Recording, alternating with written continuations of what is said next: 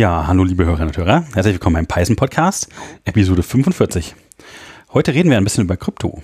Hallo Jochen.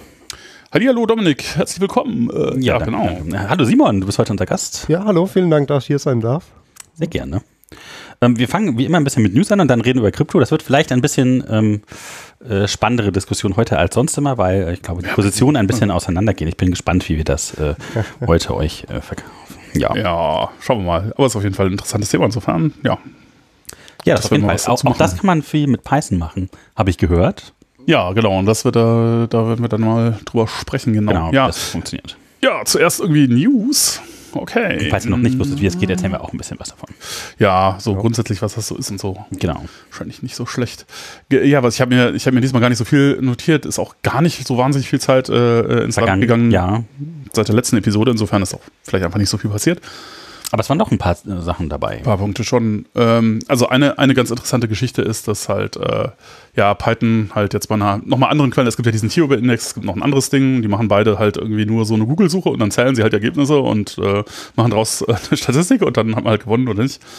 Ja, der Python ähm, ist ganz toll. ja, genau. Und, ist jetzt äh, auch offiziell bestätigt. Das war bei den anderen auch immer schon so, aber äh, genau, jetzt gibt es das nochmal von, von der ähm, IEEE, äh, gibt es da eine Quelle, die das auch sagt sagt das gut. Äh, auf dem Arbeitsmarkt ist man noch ein bisschen besser dran, wenn man Java yeah. macht, glaube ich. ja, yeah, High Five. Und SQL habe ich gehört. Auch. SQL, ja, gut. Das ist halt auch irgendwie klar. Ich meine, es gibt wahrscheinlich wenig Sachen, wo man nie SQL machen muss. Also, nee, ja.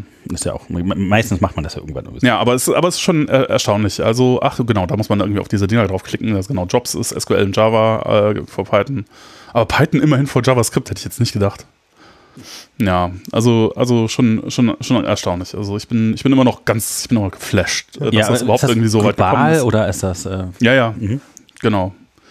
Das ist irgendwie global. Okay. Ja, also ja. nichts Also Heroku gab es eine äh, vielleicht nicht ganz so gute Nachricht für alle ja, Leute. Ja, also aus, aus dem ganzen Heroku, äh, also man, man hört über Heroku irgendwie in letzter, also seit einiger Zeit eigentlich immer irgendwie häufiger nicht so gute Nachrichten. Und ähm, ja, sie stellen jetzt auch ihre ähm, Free Tiers äh, irgendwie Kein ein. Free Tier mehr auf Heroku. Das, das ist am Ende, ja, das hatte sowieso schon die ganze Zeit so Einschränkungen, wo ich das Gefühl hatte, das kann man nicht wirklich verwenden. Also wie zum Beispiel äh, SSL geht halt nicht. Also man kriegt halt nicht für free, for free SSL, gut, kann man auch irgendwie verstehen, ne? man muss sich halt irgendwie auch den Leuten Anreiz geben, irgendwie da Geld zu bezahlen. Aber äh, ja, ähm, ich meine, also ich, ich, ich hätte sowieso immer SSL, also ohne SSL ist halt sowieso schwierig und ähm, Es gibt ein paar Servers, wo man das vielleicht nicht braucht, aber. Ja, aber sobald du irgendwie dich irgendwo einloggst und so, ist halt eigentlich, brauchst du das schon. Uh, und ja, jetzt geht halt nicht mal mehr irgendwie was ausprobieren, wo man eigentlich nichts, also quasi so Spielgeschichten gehen halt auch nicht mehr. Und dann ist halt natürlich die Frage, okay, weil das war halt immer das, was so den Reiz davon ausgemacht hat, dass man schnell mal irgendwas irgendwo hin deployen konnte. USP? Äh, ja, also ich meine, inzwischen, also es ist halt äh, für, ich glaube, für Ruby und Rails ist es halt immer noch, also da hat es ja auch angefangen und dafür ist es halt, äh, darauf ist es optimiert und ähm, für Python und Django ist sowieso, da ist sowieso relativ wenig Liebe irgendwie da reingegangen ähm, und Leute haben sich immer beschwert, dass das halt irgendwie deutlich schwieriger ist. Und ähm, ja, jetzt ohne das wird es ich weiß nicht, also wird halt schon so ein bisschen. Und es könnte natürlich auch damit zu tun haben, und technisch tut sich dabei bei, bei Heroku auch schon seit einiger Zeit irgendwie nicht mehr viel. Die ganzen äh, Leute, die da engagiert waren oder so, sind alle irgendwo anders hingewechselt oder haben ihre eigenen Unternehmen aufgemacht. Ne? Also da, da kann man mal hingucken, da passieren sehr interessante Sachen, wie zum Beispiel bei ähm, äh, äh, Crunchy Bridge, äh, irgendwie so Crunchy Data. Crunchy Who? Ja, die machen so Hosted Postgres-Geschichten. Also das ah. ist im Grunde das Team, was vorher äh, ähm, äh, Postgres bei Heroku gemacht hat und die machen das jetzt halt auf eigene Rechnung.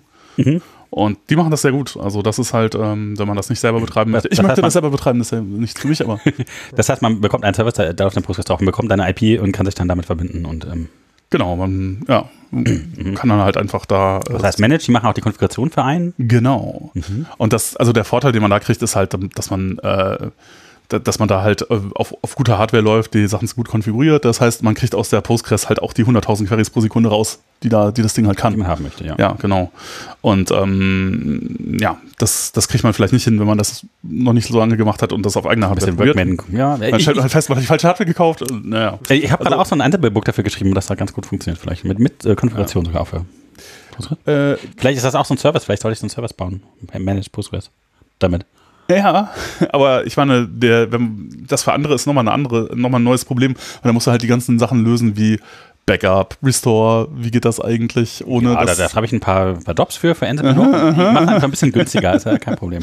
Also ich glaube, das ist tatsächlich nicht ganz so einfach. Äh, die haben da auch wirklich viel Arbeit reingesteckt schon. Ja gut, kannst du mit Restic Backup machen eigentlich, oder? Ich meine, gut, war nämlich lange. Ja. User Management, Payment. Ja, all diese Dinge. Es gibt da, es gibt da eine ganze Menge äh, Sachen, die man da berücksichtigen muss. Ja, ansonsten, genau, das war Heroku. Äh, es gibt, äh, was, momentan gibt es jede Menge Alternativen dazu. Hacker News ist immer voll davon. Ja, Appliku ist etwas, was ich ganz Appliku? interessant finde. Ja, Mit, mit Q oder mit KUH? äh, mit K, äh, ja, äh, ich werde es in die Shownotes packen, mit, mit, mit KU, der, der, der hat sich spezialisiert auf ähm, Django Deployment äh, und das deployt halt auch überall hin. Und äh, ich meine, bei Heroku oder diversen haben wir auch nur die Wahl irgendwie nach AWS, ja, sozusagen. Mhm. Aber da kann man halt auch nach Hetzner und so und das ist halt billiger. Mhm. Äh, ja, äh, genau. Dann ansonsten, ja, Wagtail 4 gibt es eine Release, äh, also die Oberfläche da- 4.1 jetzt. Genau, mit Django Mhm. 4.1 funktioniert das Ganze jetzt auch. Die Oberfläche hat sich geändert? Ja.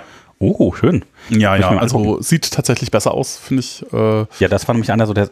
Ah, ja, es sieht immer ein bisschen komisch aus, das stimmt schon. Ähm, und das ist jetzt auch besser geworden. Und äh, genau, ja, äh, alles ein bisschen integrierter. Ähm, ah, ein, ein, ein Hauptfeature von Rectal 4 ist, dass man jetzt eine Preview hat. Also man kann nicht nur, man muss, man, man konnte ja schon immer irgendwie dann quasi eine Preview von dem, was man gerade editiert sehen, aber man kann jetzt irgendwie sagen, okay, mach eine Preview direkt daneben in das Content-Editor-Ding rein und da kann man halt auswählen, Mobile, irgendwie Tablet, irgendwie Desktop oder so und das ändert sich dann halt. Das heißt, man kann direkt gucken, okay, wie sieht das denn auf dem Mobile aus, ohne jetzt ein Handy rauspacken zu müssen. oh, die oder- haben wirklich Frontend gebaut. Mhm. Genau, oder die, die, die ähm, De Developer-Tools irgendwie anfassen zu müssen. Also insofern, ja, sie haben da einiges an dem, an dem Editier-Frontend getan und äh, ja. Äh, Vielleicht mal wieder im Blick werden. ich, ich, muss, ich muss da auch nochmal drauf gucken, weil ich habe, mein ganzer Kram ist immer noch nicht, ist immer noch Webtail 2, also insofern muss ich dabei schauen. Das läuft? Ja, Du ja. hast es gepatcht. Selber. Ja, Ja, aber es du? funktioniert. Äh, Deswegen muss ich wahrscheinlich nochmal Hand, Hand anlegen, damit es auch mit Vector 4 geht. Äh, genau, und dann gab es noch so ein bisschen. Hast du da nicht auch die Source jetzt umgebaut irgendwie? Äh, ja, ja, Ja. Also ich habe da für die Image, für Vector Images äh, ähm, so ein bisschen was für Responsive Images reingepackt, ja. Ähm, genau, äh, dann gab es eine Geschichte, ging so rum, äh, das, die, das äh, erste, wo ich das von, wo ich was von gehört hatte, dass Leute in dem, äh, in dem Düsseldorfer Python Channel irgendwie oder so, ja. Mhm. gesagt haben, ich kriege hier komische Mails, äh, hm, äh, muss ich hier irgendwas mit meinen PyPI-Geschichten machen oder so, seltsam. Und ja, äh, lief halt eine größere Phishing-Attacke auf äh, irgendwie populärere Pakete auf die, oder auf die Maintainer von den Paketen. Mhm. Und ähm, ja, was das dann unter anderem gemacht hat, ist, äh, nachdem, wenn Leute da so drauf geklickt haben und dann einfach sich irgendwie angeloggt haben, in, äh, ist halt dann äh, das, äh, die Pakete mit äh, Kryptominern zu versehen, so wenn die Leute sich das installiert haben, dann haben sie halt. Oh, wir sind bei unserem Thema angekommen. Genau, das ist Ja, eigentlich eine super Überleitung. ja, genau. Das ist das hat äh, eigentlich normalerweise immer so NPM eher betroffen, aber jetzt war zum ersten Mal halt auch im größeren Stil irgendwie PyPI äh, irgendwie da. Er sagt das Kum- bloß keinem, der ähm, Anführungszeichen, Security Anführungszeichen macht.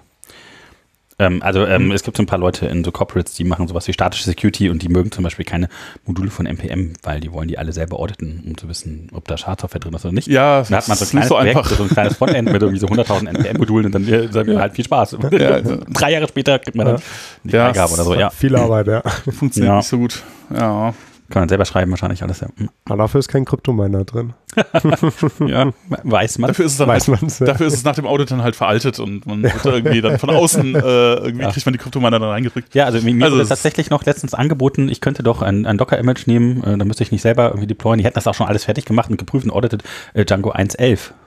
Ja, ja, das ist Ja. natürlich äh, auch Gibt es auch so ein paar Security-Issues, die dann noch offen sind, aber hey, war irgendwas mit, ja, nee. Ja, es ist nicht so, also meine Strategie an der Stelle ist halt immer einfach tatsächlich möglichst nah an dem, was momentan so entwickelt wird, äh, fahren und das deployen, weil ein großer Vorteil, den man dann auch hat, ist, wenn man irgendwas findet, was halt nicht funktioniert oder so, dann ist man da eigentlich auch immer ganz gut äh, quasi ähm, weit vorne. ist man, ist man halt, äh, ist es halt einfacher, auch mit den Entwicklern in Kontakt zu treten, Mhm. Pull-Requests aufzumachen, den gemerged zu bekommen, ja, oder selbst, also das geht dann halt relativ gut, wenn man das mit drei Jahre alter Software probiert, da hat keiner mehr Interesse dran. Das ist halt irgendwie dann, Stimmt. kannst du dann noch einen bezahlten Support-Contract bei irgendeinem größeren Butze haben, aber die sind halt auch alle nur so halb motiviert, da irgendwas zu machen. Also, Ja, das Ticket geht halt von Schreibtisch A über B Ja. über C, ja. Naja, Naja. auch mal. Ist ein Problem. Es gibt keine Lösung. Tja. Äh, Genau, dann fangen wir doch einfach mit dem Thema an, oder? Gern, klar. Ja, ja, natürlich. Oh, Ähm, ja, ich habe gerade überlegt, äh, Kryptominer ins Wohnzimmer stellen. Heizung im Winter. Ja, genau. Jetzt mit dem Gaspreis. Ganz genau, ja. ja. Bei Strompreis auch nicht viel besser ist. Ja, war ein kleiner Witz. ähm, ja, Tja, wie ähm, fangen wir da an? Wie fangen wir denn an, darüber zu reden? Also wir wollen, also natürlich, äh, Jochen hat den Gegenwind schon äh, aufgenommen, aber ähm, wir wollen natürlich erstmal darüber reden, was denn Krypto überhaupt ist und so und was heißt das denn, ähm, was denn so eine Chain vielleicht ist oder so. Vielleicht fangen wir damit mal an und Ja. ähm, versuchen das so ein bisschen zu erklären. Okay, also vielleicht fange ich einfach mal an und erkläre so ein bisschen wild rum. Ähm, CryptoJoin, ich meine, man kennt sie ja auch unter dem Namen Blockchain und das ist eigentlich auch einfach, was es ist. Das ist eine Chain, da sind eben die Blöcke von Daten, von Transaktionen drin. Und jeder Block wird dann mit dem, äh, der Hash von jedem Block wird dann in den nächsten Block geschrieben.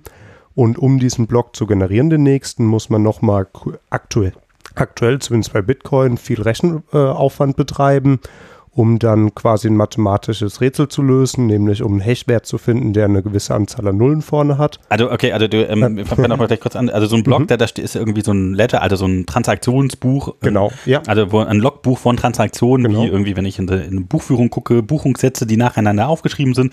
Äh, A an B, A verkauft an B, A Genau. kauft von B, C Genau. kauft von Y, irgendwie Genau. so. An, Mit Adressen und Beträgen. Und das steht dann in einer Liste drin und das ist dann ein Transaktionslogbuch und das gibt dann insgesamt einen Block. Und dieser hat dann eine ein Hash, also eine Verifizierung davon, ob diese Transaktionen alle ne, historisch korrekt sind. Nee, Und, nee, äh, ja, Nein, die, ob die äh, Transaktionen korrekt nein, nein, sind, also, wird nicht der, es- verifiziert, ne, sondern das wird halt nur dann, wenn du da halt sagst, das sind du kannst halt den, den Block abschließen, wenn du den Hash gefunden hast. Genau, und du, du musst dann halt Fürs ein, Mining, ja. ein Hash finden, der mit so und so viel Nullen anfängt, um zu Ja. verifizieren, dass du halt, ne, das ist halt dieses Proof of Proof of Work, Ding. genau. Also du, du hashst im Endeffekt die Transaktion zusammen mit einem mit einer zufälligen Nonce, mhm. von einer, einer zufälligen Zahl, genau. Und das machst du eben so lange, du probierst so lange diese Zufallszahl aus, bis du eben eine gewisse Anzahl an Nullen vorne hast. Naja, aber das ist ja nicht, also soweit ich das verstanden habe, äh, ähm, die Transaktionen, die kann man sich später zusammensuchen, die man in den Block Nee, reinnehmen nee, nee, nee. Die Transaktionen sind selbst in den Block reingehasht. Also Ja, ja. nachdem du angefangen hast zu meinen, dann suchst du auch für diese Transaktion äh, an. Ja, aber das dauert ja, aber das kann ja relativ lange dauern, bis ich, ein, bis ich so einen Hash gefunden habe. Ja, äh, genau. Und äh, deswegen hast du auch immer ein Problem, dass die Transaktionen eben teilweise nicht direkt in den nächsten Block reinkommen, sondern in den übernächsten. Aber ähm, was viele Miner an, äh, machen, das ist eine Optimierung. Du Mhm. hashst immer nur, keine Ahnung, eine halbe Sekunde lang. Und wenn du es dann nicht gefunden hast, dann baust du quasi den nächsten Block mit den nächsten Transaktionen und äh, hashst den eine halbe Sekunde lang. Und das Ah, machst du okay. so lange, bis du dann im Schnitt nach, was weiß ich, wie viel Sekunden quasi äh, eben den richtigen Hashwert gefunden hast. Also da die Hash-Werte ja komplett zufällig sind, ist es Mhm. egal, ob du quasi auf einem neuen Block anfängst zu hashen oder den alten weiter hashst. Die, deine, deine Chance, quasi den richtigen Wert zu finden, ist Ja. genau die gleiche. Ja. Und deswegen kannst du immer wieder einen neuen Block bauen und auf dem den ah, Hashwert suchen. Okay, okay, das heißt, ja, ach so, ach so, genau, ja, ja, ja. Aber die, die Transaktionen sind selbst Teil von dem Hashwert und deswegen kannst du auch im Nachhinein die Transaktion nicht mehr quasi ändern, Ah, okay. weil sonst eben diese Nuance, die du findest, Ja. äh, eben nicht mehr diese, diese Nonce mathematische... ist, äh, glaube ich, das heißt irgendwie Number only used once oder Genau, sowas. genau. Äh, ja. Genau. Also im Endeffekt Okay. einfach eine Zufallszahl in Ja. dem Fall, ja.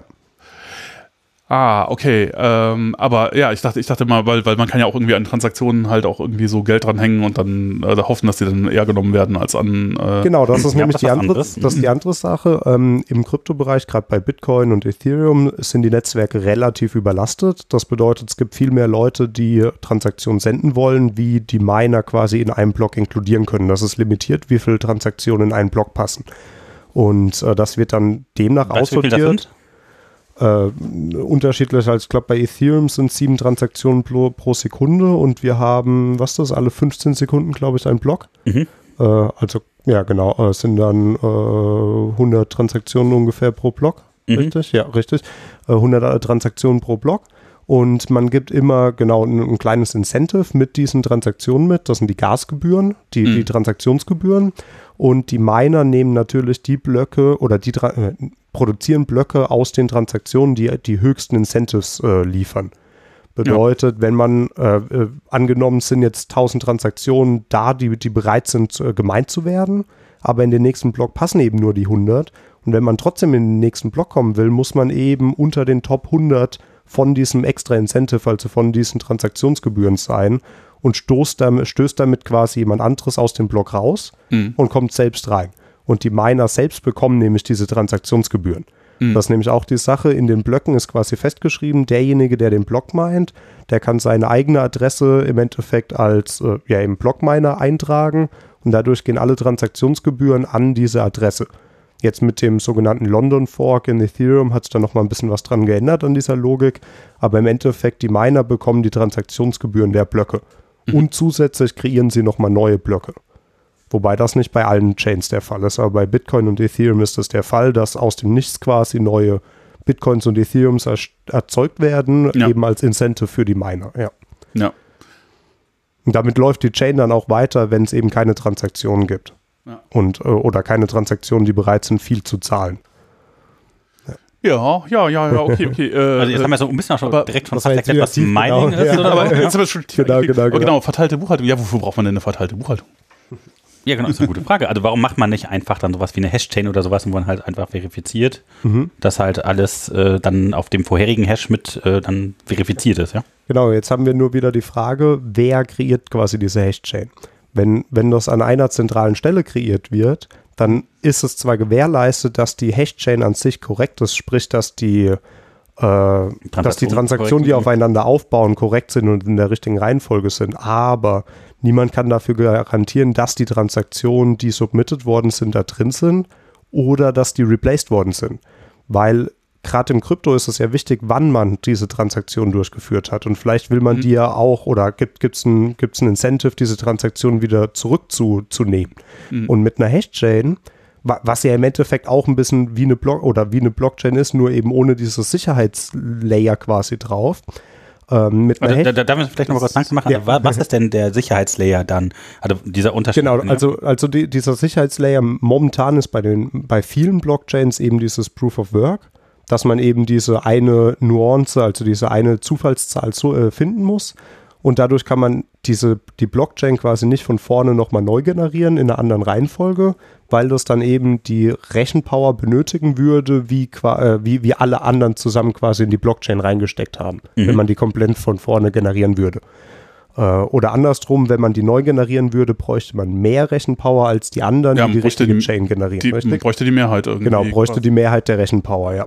Und das ist, da, das ist dieses Sicherheitslayer quasi, was auf die Hash-Chain draufkommt, weil Also, ja, okay, also ich würde das jetzt, äh, würde jetzt eher denken, dass es halt sozusagen dieses Konsensusverfahren, das halt dazu führt, dass halt, äh, genau, das ist ja das Ja. Konsensus, ja, Ja. genau. Äh, weil mit einer Hash-Chain könnte ich jetzt theoretisch hingehen und eine Transaktion, die vor Monaten passiert ist, einfach wieder rausnehmen Mhm. und dann den Rest der Hash- Hash-Chain einfach neu generieren. Ja, ja, genau. Weil ich, ich brauche ja quasi kein, keine Arbeit, diese Hash-Chain neu zu generieren. Oder Ja. das, das ist ja relativ simpel quasi. ja gut, man könnte, man könnte das halt auch sonst irgendwie einfach in der Zeitung veröffentlichen, die Hashes oder genau, da halt gibt es auch was. Äh, da- Das, da- das war ja quasi die erste Blockchain, kann man sagen, wo, wo dann irgendwie wöchentlich immer von irgendwelchen Datenbanken die, die Hashes in der Ja. Zeitung New York veröffentlicht Times wurden. oder so, glaube ich. ne? Genau, ich glaube New York Ja. Times waren das. Ich, ich weiß nicht genau, was das war, aber das, das war ja quasi auch über eine Daten, äh, über eine Zeitung persistiert. Mhm. Aber das ist eben trotzdem zentral. Ja. Also das ist dann in dem Fall die Zeitung und jeder, der die Zeitung liest. Und selbst wenn jetzt quasi das einfach geändert wird, die Leute, die die Zeitung gelesen haben, sind ja trotzdem nicht in der Lage, dass die, diese Änderung dann quasi wirklich zu beanstalten, ohne ein Rechtssystem hinten dran. Ja. Und bei der Blockchain brauchst du eben dieses Rechtssystem nicht, weil es einfach mathematisch quasi nicht möglich ist, äh, dass das die, die zu manipulieren, ohne eben Mehrheit der Rechenpower zu haben. Bei Proof of Work. Ja, und es gibt halt Incentive dafür, Proof of Work zu leisten, weil es halt Geld dafür gibt. Genau, dafür gibt es Geld, eben diese Block Rewards, ja. Und äh, ja, genau. Dafür gibt es Geld. Ja, aber, aber Moment, ich, ich würde aber trotzdem gerne noch, ich eigentlich noch bei der, wofür brauchen wir denn eine verteilte Buchhaltung? Also Anwendungsfälle bist du jetzt äh, direkt drauf. Ja, nein, nein, ich meine wirklich, warum macht man das Ganze denn überhaupt? Ne? Also, Si- Sicherheit. also, also nicht Sicherheit in Form von, äh, dass, dass, die, dass die Daten nicht verloren gehen, sondern Manipulationssicherheit.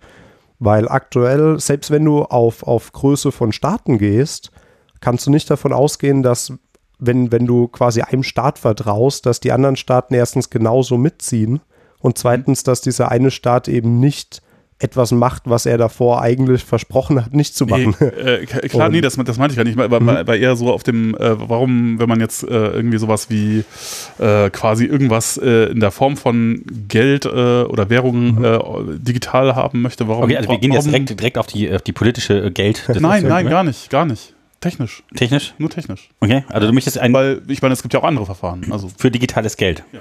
Mhm, also es geht um. also Geld kann es digital nicht wirklich geben, weil das Problem ist natürlich, dass digital bestimmte Eigenschaften halt nicht zu gewähr oder sehr schwer zu gewährleisten sind, die halt äh, offline funktionieren. nee, du Also musst zum Beispiel, halt ein, ein Schuldversprechen haben auf der einen Seite. Ja, also das könnte man ja auch äh, online machen. Also du hast halt, wenn du einen Geldschein hast, hast du im Grunde ein Stück Papier, wo eine Zentralbank unterschrieben hat, irgendwie, ja, da, das ist halt wert.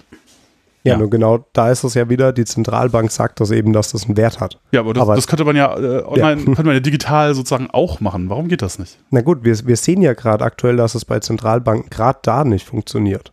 Also we- wenn du dir anschaust, wie viel Geld momentan gedruckt wird, das ist ja genau dieses Versprechen, dass eben ein Euro oder ein Dollar einen gewissen Wert hat, da was Nein, nein, damit Moment, gebrochen naja, wird. das nee, war's. das, das, Also, ich meine, das nur technisch. Ich, das ist aber, aber Wertversprechen gibt es, glaube ich, auch gar nicht. Also Ja, ja, das, das, das gut, das wäre schon wieder die Politik. Also ich meine, ich meine einfach nur technisch sozusagen. Warum geht das technisch? Also äh, ich denke, der, der technische Grund ist halt, dass man nicht weiß, ob jemand einen Geldschein, also im realen Leben sind Geldscheine halt inhärent fälschungssicher. Ja, die kannst du halt nicht einfach duplizieren. Das geht halt nicht. Während, äh, wenn du jetzt einen digitalen Geldschein hast, dann kannst du ja zweimal damit bezahlen. Na gut, okay, aber ich Du meine, musst halt irgendwie überprüfen, dass das nicht passiert ist. das stimmt. Und dafür brauchst du eigentlich irgendwo eine zentrale Stelle normalerweise. Genau. Das Und- könnte auch die Zentralbank oder irgendeine Bank oder wer auch immer machen. Ja. ja. Genau. Äh, aber dann äh, hast du sozusagen ein Problem, dass halt äh, äh, quasi, es geht halt immer nur online. Äh, gut, das geht wahrscheinlich mit Bitcoin auch nur online. das brauchst du, äh, und es geht halt auch immer nur, wenn du halt sozusagen, wenn es so eine Trust, Trusted Third Party gibt, Genau. sozusagen. Und ich Genau. glaube, ich glaube, bei Bitcoin ist halt das so, der, der Versuch, so diese Trust, Trusted Third Trustless. Party los, loszuwerden, ne? Ja, Genau. genau. Ich meine, das ist ja eigentlich der Grundansatz, dass es eben trustless ist. Dezentralisiert und trustless. Das ist ja der Grundansatz von Kryptowährung. Dezentrali äh, dezentralisiert, glaube ich, äh, ja, also ich meine, eigentlich würde ich, ich würde sagen, es ist ein zentralisiertes, aber verteiltes System. Also die, die, weil die Mhm. Blockchain ist ja zentral. Also es ist ja so, alle haben die gleiche Blockchain, die ist halt Ja. für, äh, die ist ja sozusagen zentral in dem Sinne, dass Mhm. äh, alle das gleiche Ding haben, auf das gleiche, auf, auf das gleiche Ding zugreifen. Ja, aber Es es, ist halt ja nur quasi verteilt. kein, kein, keine eine Stelle. Ja, aber es ist trotzdem, es gibt quasi keine eine Wahrheitsstelle. Also, also es gibt nicht quasi Nee, einen Blockchain. zentralen Server. Ja, aber der, der, die Blockchain ist ja quasi eben dieses verteilte System, was auf allen Computern drauf ist. Also es gibt ja nicht quasi einen Server, der die Blockchain ist und alle anderen haben nur eine Kopie, Nee, sondern aber es gibt quasi nur Kopien und diese Kopien als holistisches ergibt die Blockchain. Ja, ja, ja, ja, ja. Okay, ähm, ja, also ich, ich würde trotzdem, also ich meine, keine Ahnung, ich würde eher dazu tendieren zu sagen, das ist ein zentrales System, auch, das halt verteilt ist, aber ähm, ja, dezentral würde ich eher denken, dass sowas wie Lightning oder so, wo dann halt Peer-to-Peer was passieren kann. Aber in der Blockchain kann ja Peer-to-Peer eigentlich nichts passieren, sondern muss immer über die Blockchain gehen. Na gut, es geht immer über den Miner. Und wer der Miner ist, ist, ist eben dezentral. Also in dem Fall der, der eben, der die Nonce findet, also die, diesen Hashwert generiert. Ja, Und äh, dadurch hast du eben wieder diese zentrale Stelle rausgenommen. Dadurch bist- okay, also da, da, da würde ich, da Okay, würde ich, können- können wir das, mal drüber reden, das, das, das müssen wir mal, da würde ich einen, äh, keine Ahnung, äh, mal, muss man mal Streitpunkt Nummer eins, ist das überhaupt zentral oder Weil, weil ich was ich, meinen würd sagen, damit? ich würde sagen, Bitcoin ist durchaus zentral. Also äh, das schon. Aber äh, keine Ahnung. Also ich meine, ähm, da müsste man, da müsste man halt die Definitionen. Genau, in dem Fall wäre es, glaube ich, sehr wichtig, war, äh, zu Ja. klären, was genau dezentral ist und was zentral ist, ja. Ja, ja, okay. Aber äh, genau. Also dieses Problem mit dem Double Spending ist halt. No, Moment, äh, was Double Spending? Wo- Wovon redest du gerade? Also wenn das Problem bei sozusagen das, der Grund eigentlich, warum es digital Geld nicht so richtig geben kann oder Dinge halt nicht die Eigenschaft von Geld erfüllen können, dass du, ist halt, dass du es, du kannst es halt digital, kannst du perfekte Kopien anfertigen, kannst halt Sachen zum Beispiel doppelt ausgeben. Ja, das geht halt nur dann, wenn du halt keine Stelle hast, die verifiziert hat, dass das jetzt in Ordnung ist. Und Ja, aber das brauchst du jetzt sozusagen bei, bei, bei äh, Geld, das du im Portemonnaie hast, nicht. mh, naja, ähm, auch da Gibt's ist es ja? Eigentlich so, dass nur das Vertrauen daher kommt, dass die Leute das irgendwie gewohnt sind. So, Nee, also nee, gab da ja, kommt das Vertrauen, da, da kommt es daher, dass du die nicht einfach fälschen kannst. Na, das stimmt ja so nicht. Es gab ja früher jede Menge Blüten im Umlauf oder sowas. Ja, Und- aber das ist schwierig. Also ja, aber auch da fing es dann halt an, dass die Leute dann irgendwie das getestet haben, dann so, so ne, irgendwie anfangen, irgendwelche 50er unter irgendwelche Lichter zu stecken oder was.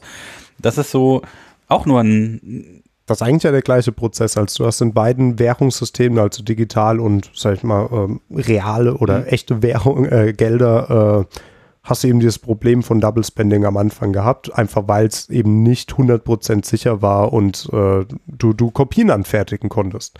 Und in beiden Ja, Fällen klar. macht man jetzt, oder in, in, bei, bei einem Dollarschein oder Euroschein hat man damit eben natürlich viel früher angefangen, aber bei Kryptowährungen oder auch digitalen Währungen im Allgemeinen fängt man eben jetzt erst damit an.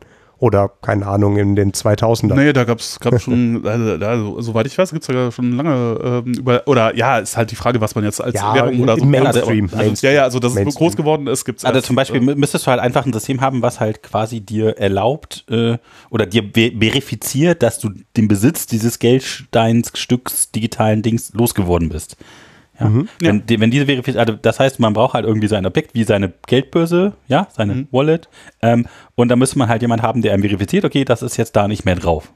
Und deswegen kannst du es dann nicht nochmal ausgeben. Ja, oder es ist halt noch nicht ausgegeben worden, genau. Ja, genau. Also, Also, ist die Frage ist, was wichtig ist. Ne? Ja, also, äh, Also Transaktionsein- und Ausgänge müssen halt irgendwo zentral, ich weiß nicht, ob es zentral ist, aber ja, müssen sie auch nicht unbedingt. Also es gibt da halt auch äh, äh, äh, so Verfahren, die das nicht brauchen. Also du kannst zum Beispiel Kryptowährung. Nee, nee, Kry- Kryptowährung, also es geht auch ohne, ohne, ohne, ohne Kryptowährung. Also du kannst halt auch solche Sachen machen wie, äh, ja, okay, das ist kompliziert leider alles zu erklären. ja, dann gib Ja. Mühe. Verdammt. Äh, ja, du, kann, du kannst zum Beispiel halt auch äh, sowas machen wie, äh, dass du ähm, äh, so Secret Sharing machst, äh, machst zum Beispiel. Dass du halt äh, mit einer Münze bezahlst, wo deine Identität nicht preisgegeben wird. Und du gibst jetzt äh, äh, äh, sozusagen äh, n- gibst einem Händler jetzt äh, 100, äh, sozusagen, wenn du, zwei, wenn du zwei Teile äh, hast, dann kannst du wieder rauskriegen, wer das eigentlich ist, sozusagen. Und du gibst jetzt jemandem 100, ah, ich kann es nicht erklären. äh, also der, der, der Witz, ah, wie schützt das gegen Double Spending, ist eigentlich, du gibst Leuten den linken Teil deiner Münze und anderen den äh, rechten Teil und wenn, äh, oder sie können sich zufällig linke und rechte Teile aussuchen und wenn du sozusagen, wenn sie das hinterher zusammenführen, dann kriegen sie deine Ident- Identität raus, sodass, wenn du bescheißt, also so ähnlich wie bei, bei diesen Geschichten äh, mit, mit, mit den, es gibt so Sachen, wo man, wo zwei Leute gleichzeitig einen Schlüssel drehen müssen, damit irgendwas passiert. Oder bei, bei RAID-Systemen ist es halt auch so, dass du brauchst halt mindestens drei von vier, damit das dann noch mit der Information re rekonstruieren kannst. Und sozusagen, äh, man teilt es halt so auf, dass ein Teil, mit dem man bezahlt, nicht deine Identität äh, preisgibt. Aber ähm, sobald du, du Notwendige Anzahl an Teilen gibt. aber, aber der sozusagen der, derjenige, den du bezahlst, wählt aus, welche Teile. Und der wählt das halt so aus, dass er deine Identität nicht rauskriegt. Aber wenn du das jetzt nochmal machst und jemand anders zufällig Sachen auswählt, dann können die, wenn die sich zusammentun und wenn sie mitkriegen, dass sie beschissen worden sind, können sie deine Identität ermitteln und dich verknacken. Sozusagen. Mhm, sodass du nicht quasi, also du gibst sozusagen, also wenn du mehr als ein Teil rausgibst, dann äh, Die Identität preis. Genau, genau. Okay. Solche Geschichten gibt es. Oder du kannst halt über eine Zentralbank oder halt eben so ein klassisches ewiges Logfile machen, wo, äh, äh, wo halt ähm, äh, sozusagen alle Transaktionen verzeichnet werden. Aber ähm, ja gut, da brauchst du brauchst halt dann eine, brauchst du halt eine Trusted Third Party, das stimmt schon. Genau. Ähm, Du hast irgendwas von Lightning gesagt, was ist das? ah, oh Gott. Äh, das ist äh, tatsächlich, wo man halt ein, äh, ist halt eine Geschichte, das Problem bei Bitcoin ist, da gehen nur wenige Transaktionen pro Sekunde halt durch. Und äh, wenn man jetzt, äh, also war früher ja mal der, der äh, Immer noch, quasi äh, ähm, die, die, die Idee, dass man halt auch mal mit Brötchen oder irgendwie ein, ein äh, weiß ich nicht, ein, ein Bier in der Kneipe mit Mhm. Bitcoin bezahlt, das geht heute halt nicht mehr. Weil einfach die Transaktionsgebühren zu hoch sind und einfach zu wenig Transaktionen pro Sekunde da durchgehen. Das Genau. geht halt nicht. Daher ähm, muss, braucht man halt irgendwie andere Verfahren, mit denen man das machen kann. Aber da gibt es vielleicht Möglichkeiten, wie man das dann trotzdem machen kann, indem man das irgendwo System nutzt. Das sind aber die, Ja, das aber da kommen wir dann später worüber noch, gerade ja. drüber. äh, Genau, ge- genau, weil wo dann halt per- Peer-zu-Peer-Kanäle machen kannst. Die funktioniert ungefähr so wie äh, ähm, Interbankensystem halt auch, halt, dass man nicht äh, quasi alle Transaktionen direkt ausführt, sondern dass man halt alle Transaktionen aggregiert. Dann Genau. äh, früher haben die sich Früher haben die sich tatsächlich irgendwie in Frankfurt auf dem Parkplatz getroffen, haben die, äh, haben die Kofferraum, äh, äh, Kofferräume aufgemacht von Autos und haben dann halt Bänder ausgetauscht. Ähm, und äh, äh, inzwischen ist es eher so, dass sie quasi, dass die Banken halt auch irgendwie so Online-Banking bei der Zentralbank machen Ja, so und dann halt ja. an, und dann nur noch einmal irgendwie einen Betrag überweisen. Genau. Irgendwie. Äh, der das dann settelt. Und das, genauso kann man das halt mit, mit, mit, mit Bitcoin natürlich auch machen. Man kann halt dann halt äh, irgendwie mal, man sagt, man macht halt einen Kanal im Wert von irgendwas auf äh, und dann äh, da muss den halt hinterlegen irgendwie. Das ist halt so ein bisschen auch ungünstig, deswegen äh, kann man das jetzt auch nicht direkt von Endanwender zu Endanwender eigentlich machen. Hm. Und ähm, ja, dann. Wir, wir, wir hatten da äh, vorm Post äh, Podcast schon mal ganz kurz äh, angerissen mhm. mit äh, Layer Zero, Layer One, Layer Two. Hat oh, ah, gesagt, okay, gut, genau das sind wir nämlich sogar gerade. Also Lightning ist nämlich genau das. Das ist eine Layer 2, also Layer 2 Solution. Und vielleicht müssen wir erstmal erklären, was denn überhaupt diese einzelnen Layers genau, sind. Genau, genau, das mhm. wollte ich gerade machen und das bedeutet im Endeffekt, ähm, die normale Blockchain, also Bitcoin zum Beispiel, ist die Layer 1 Chain, die Layer 1 Chain. Mhm. Und jetzt haben wir das Problem mit, den, mit der Skalierung. Und äh, was man dann macht, ist Batching. Mhm. Bedeutet, man hat eine zweite quasi Chain, die da drauf baut, die alles kann, die Bitcoin, äh, was Bitcoin selbst kann, nur ohne dieses Sicherheits, äh, diesen Sicherheitsmechanismus. Mhm. Und dann kann man auf dieser Layer 2 Chain unglaublich viele Transaktionen durchführen und alle, äh, keine Ahnung, äh, Viertelstunde oder Stunde oder so, wird dann quasi ein Hash von dieser Layer 2 Chain in die Layer, äh, in Layer 1, also in Bitcoin selbst reingeschrieben. Mhm. Und dadurch ist ab diesem Moment die Layer 2 Chain auch nicht mehr veränderbar, weil mhm. eben der komplette Hash von allen Transaktionen in der sicheren quasi Layer 1 Chain drin sind. Mhm. Und dadurch kann man theoretisch beliebig viele Transaktionen auf Layer 2 ausführen. Äh, hat genau diese gleichen Möglichkeiten wie auf Layer 1, zum Beispiel bei Ethereum auch äh, Smart Contract Möglichkeiten. Kommen wir später nochmal zu. Mhm. Ähm, und man hat aber nicht die Probleme von diesen Transaktionslimits und den hohen äh, Transaktionsgebühren weil eben alles zusammengebatcht wird, wie du gerade gesagt hast, und dann in einer einzigen Transaktion in äh, das Layer 1, in dem Fall zum Beispiel Bitcoin, dann, dann hätte man natürlich wird. immer noch das von dir, dass er nicht ganz sicher wäre. Aber mhm. wir müssen auch noch erklären, was Layer 0 ist. Und dann kommen wir, glaube ich, mal zu Anwendungsfällen. Und wir müssen natürlich auch erzählen, was Python damit alles noch. Ja, genau, genau. Aber zum Thema Sicherheit, äh, das ist ja genau, weswegen man den Hash dann von der Layer 2 Chain in die Layer 1 Chain reinschreibt. Ja, aber in dem Moment, wo du das machst, ist es sicher. Lang in der halben Stunde oder Stunde ist es erstmal unsicher. Okay. Da, da, ist es trusted. Du musst das den heißt, Betreiber der Layer 2 Du musst noch eine halbe Stunde sitzen bleiben, dann genau. Bier austrinken, bevor du sicher sein Genau, kannst. das ist die Theorie da hinten dran. Also man hat nach der Stunde diese Sicherheit, aber in der Stunde ist es trusted für den Betreiber der Layer 2 Chain. Mhm. Was in dem Fall dann eben das Team hinter Lightning wäre. Ja. Ja, also ich meine, klingt auch, äh, klingt auch alles ganz gut. Ich, das mit Layer äh, 1 und 2 kann ich gar nicht. Ich äh, kenne nur halt, weiß halt nur, dass halt Leute sagen, äh, ja, Lightning ist halt, ja, ist eine ganz nette Idee, aber so wirklich das Problem löst es halt nicht, weil das, das äh, Problem daran ist halt, dann, du musst jetzt deinem Lightning-Node halt vertrauen. Ne? Mhm, mhm. das ist halt, du hast jetzt plötzlich wieder eine Trusted genau, Party. Eine Stunde oder ja. Mhm, ja. ja. Ich meine, bei, bei anderen äh, Net Netzwerken kann das auch um einiges schneller gehen. Also da kann es dann theoretisch sogar in jeden Block reingeschrieben werden. Das bedeutet, du musst nur genauso lange warten wie eben bei Bitcoin mhm. selbst. Ähm, und dadurch, dass eben unendlich viele Transaktionen quasi in diesen einen Hash komprimiert werden können, äh, werden dann immer noch in jedem Block eben die, dieser Hash reinproduziert, aber der ist eben nur ein kleiner Teil von der Gesamtblockgröße und dadurch super günstig und alle Leute, die eben in dieser Zeit von dem einen Block auf Layer 2 eine Transaktion hatten, teilen sich im Endeffekt dann die Transaktionsgebühren für diesen einen Hash in Layer 1.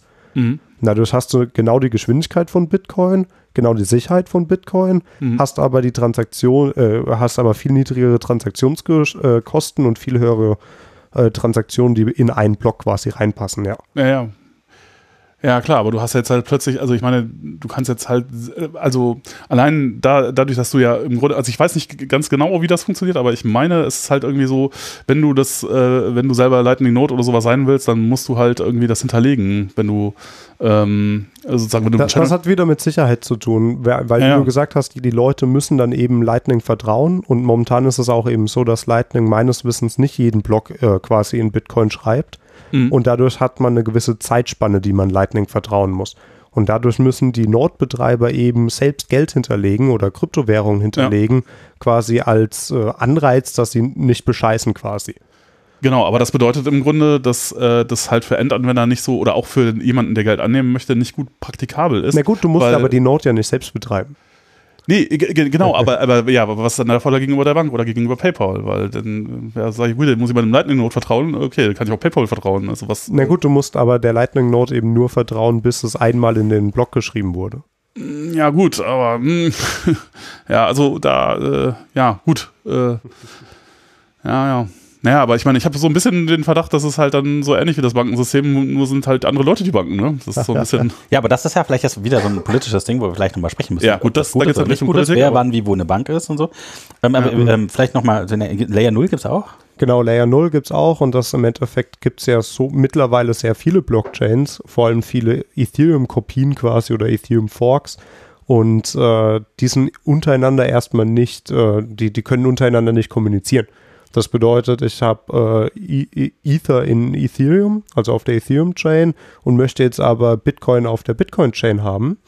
Ähm, und genau, das, das kriege ich eben einfach nicht hin, weil die, die sind an sich trustless.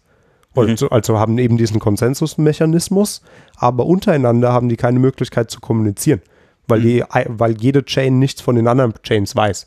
Und Layer 0 ist quasi der Versuch, da gibt es mehrere äh, Möglichkeiten und mehrere Projekte, die das versuchen, alle Chains oder möglichst viele Chains quasi miteinander kommunizieren zu lassen und das eben gleichzeitig immer noch sicher zu halten. Zum Beispiel äh, gibt es da die Blockchain Polygon, nennt, sie, äh, nennt die sich.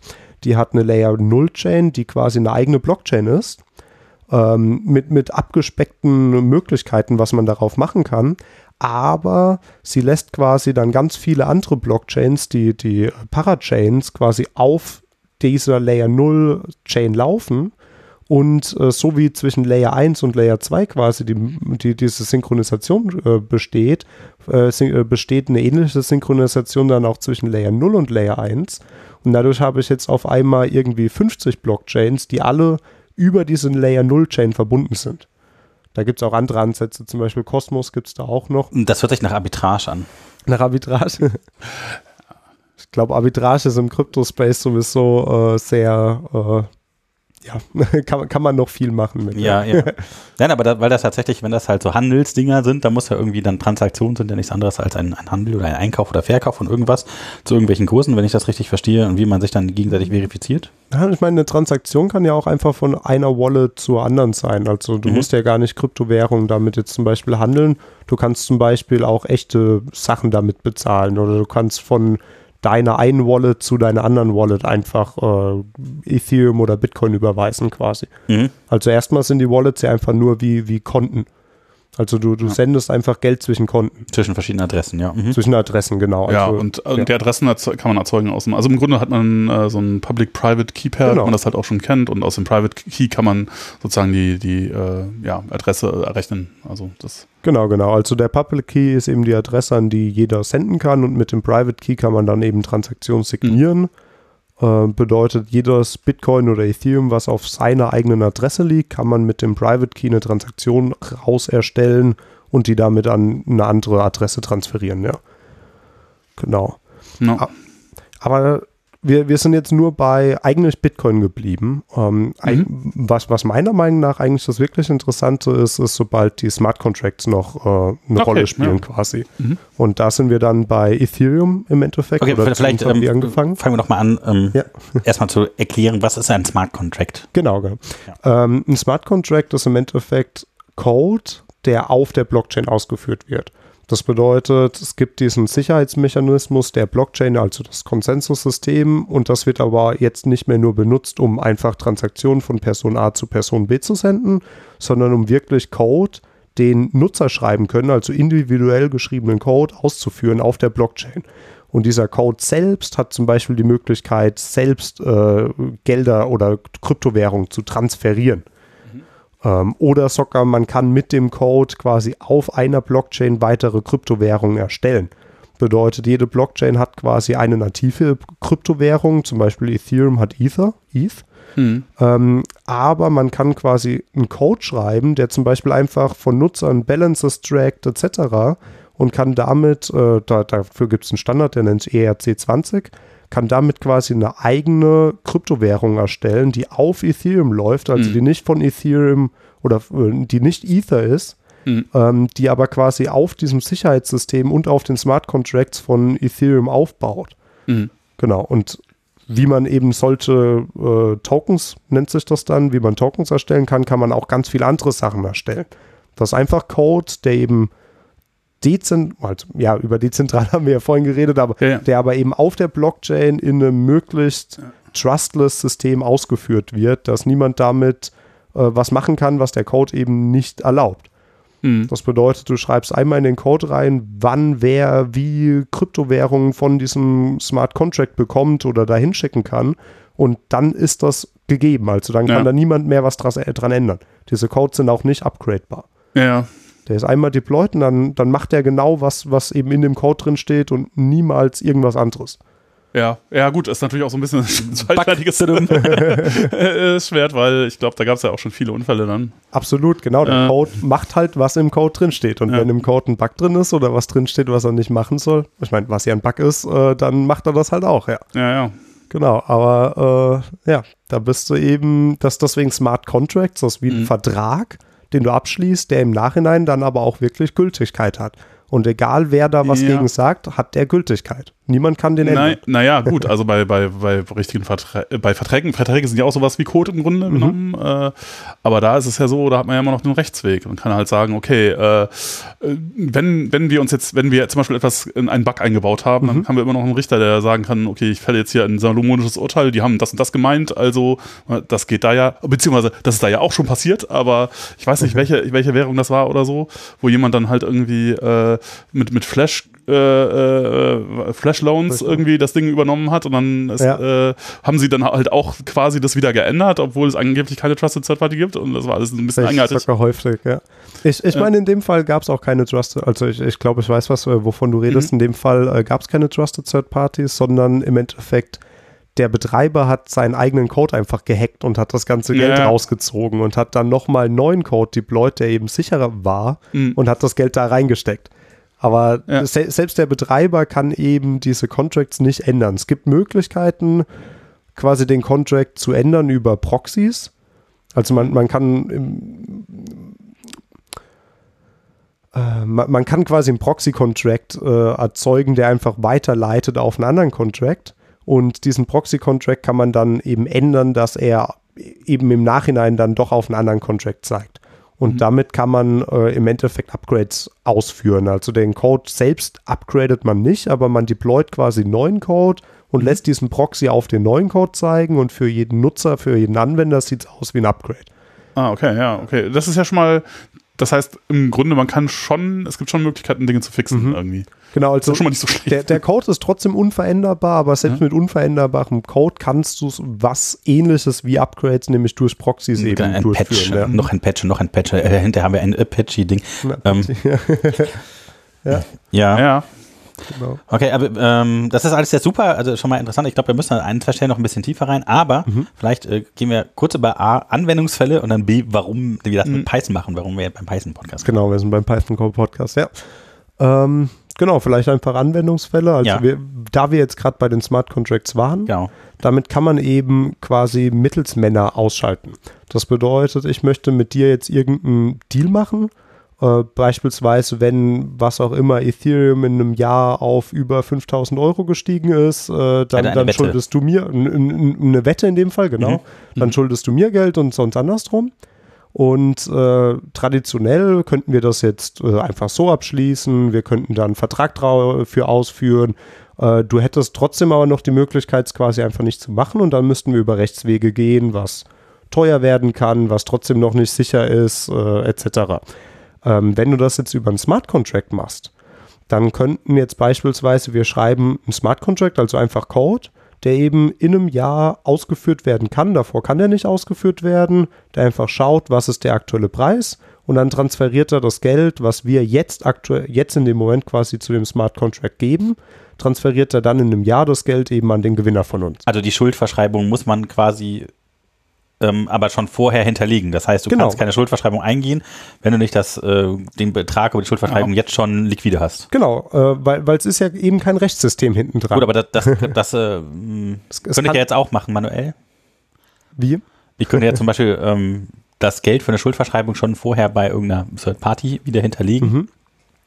und dann sagen, das wird halt ausgeführt. Dann habe ich die Möglichkeit, das ähm, nicht zahlens, dass ich den Rechtsweg eintreten muss, dann nicht mehr. Genau, dann hast du eben trotzdem wieder einen Trusted Mittelmann. Ja, Notar, Den du auch, Notar, genau, sowas, den du ja. dann auch wieder eben bezahlen musst, Ein- etc. Der Buchmacher hat das Geld. Genau. Und der im, im Worst Case auch theoretisch einfach damit abhäng, äh, abhauen kann, was gerade in Form von irgendwelchen Hedgefonds und so ja oft passiert ist, dass die äh, Sachen gemacht haben, was nicht unbedingt äh, denen ihre Aufgabe war. Okay, also äh, der, der Anwendungsfall eine, eine sichere Schuld, eine sichere Wette. In, in dem Fall, ja. ja. Okay, ja. Also Okay. wäre wär jetzt nur so ein Beispiel, weil, weil wir gerade bei Smart Contracts werden, um das zu verstehen. Ähm, ein weiteres Beispiel, was, was ich nämlich momentan eigentlich selbst betreibe quasi, also ich, ich habe selbst ein, ein Projekt im, im Crypto-Space und das ist eine Börse, die komplett auf Smart Contracts basiert. Das bedeutet, der komplette Börsencode, äh, na, natürlich eben relativ abgespeckt, weil Smart Contract Ausführung ja Geld kostet. Äh, der komplette Börsencode ist im Endeffekt auf der Blockchain in Form von einem Smart Contract. Und ich und die Nutzer können nur genau das machen, was in diesem Code drin steht. Das bedeutet, ich habe gar nicht die Möglichkeit, von den Nutzern das Geld abzuziehen. Das heißt, du bietest Mhm. quasi äh, Einkaufs- und Verkaufskurse zu verschiedenen Coins an, äh, in Inter-Exchange quasi. Genau, und das auf der Blockchain selbst. Also du kannst quasi, ohne die Blockchain zu verlassen, kannst du auf einer Blockchain mehrere Tokens miteinander handeln. Also wir hatten es ja schon gesagt, dass ein Token auch ein Smart Contract ist. Und wenn eine Blockchain mehrere Tokens hat, kannst du die über so eine Exchange, eine, eine DEX, eine, äh, ja, eine, eine Decentralized Exchange, kannst du dann quasi einen Token gegen einen anderen handeln. Mhm. Zu den Konditionen, die in dem Smart Contract festgege äh, festgelegt jetzt sind wir sind. genau bei diesem Punkt, ne, dass halt das, diese Dezentralität, äh, müssen wir nochmal diskutieren, einem, einem halt äh, ermöglicht, ein, ein, jeder Mann oder jeder Frau äh, ein Bankensystem zu spielen. Beispielsweise, genau. Ja, und ja, das ja. eben sogar auch noch quasi trustless. Also ohne, dass die Leute mir vertrauen müssen, können die eben mein Jetzt, Börsensystem jetzt wird es irgendwann gleich politisch, ob wir, ob wir das gut finden oder nicht, oder aus welchen Gründen, wer das wann, wie, wo gut finden könnte. Ja. Mhm. Ja. ja. Ja, aber vielleicht noch mal ganz kurz weiter da im, im Text. Also ein Anwendungsfall halt, ähm, man kann eine Bank spielen. Also man kann alle Transaktionen anbieten, die eine Bank klassischerweise anbietet, könnte man auf einer Chain anbieten und zwar ohne, dass man eine Bank dafür braucht.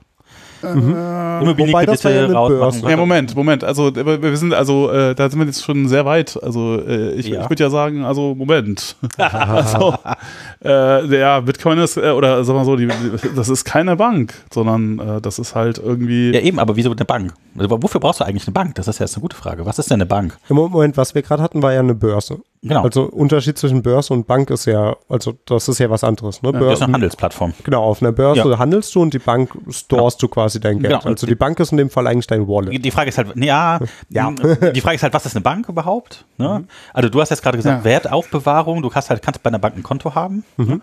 Äh, was, Ja. was, was du halt bei der Blockchain hast, ist quasi eine, eine, eine Geldbörse, also die du selber in der Tasche hast. Was, was ja, halt also der die, Unterschied die ist? Blockchain ist im Grunde sowas wie äh, eine, eine verteilte Bank. Ja, es ist halt sozusagen, oder also jeder hat, jeder, es ist eine verteilte Buchhaltung und jeder hat die Buchhaltung bei Also sich je, je, genau, jeder hat seine eigene Börse selber in der Tasche.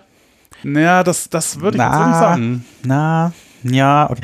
Also Ja. keine, keine, keine Ahnung, aber ich weiß auch, ja, keine Ahnung. Hm. Aber also ich, ich, ich würde auch, ich würde auch sagen, naja, also ob das jetzt so eine, äh, so eine super Idee ist und so, das, das ist noch nicht, also da würde ich sagen, ist halt nicht raus. Also wofür, weil die Frage wäre jetzt, wofür brauchst du eine Bank?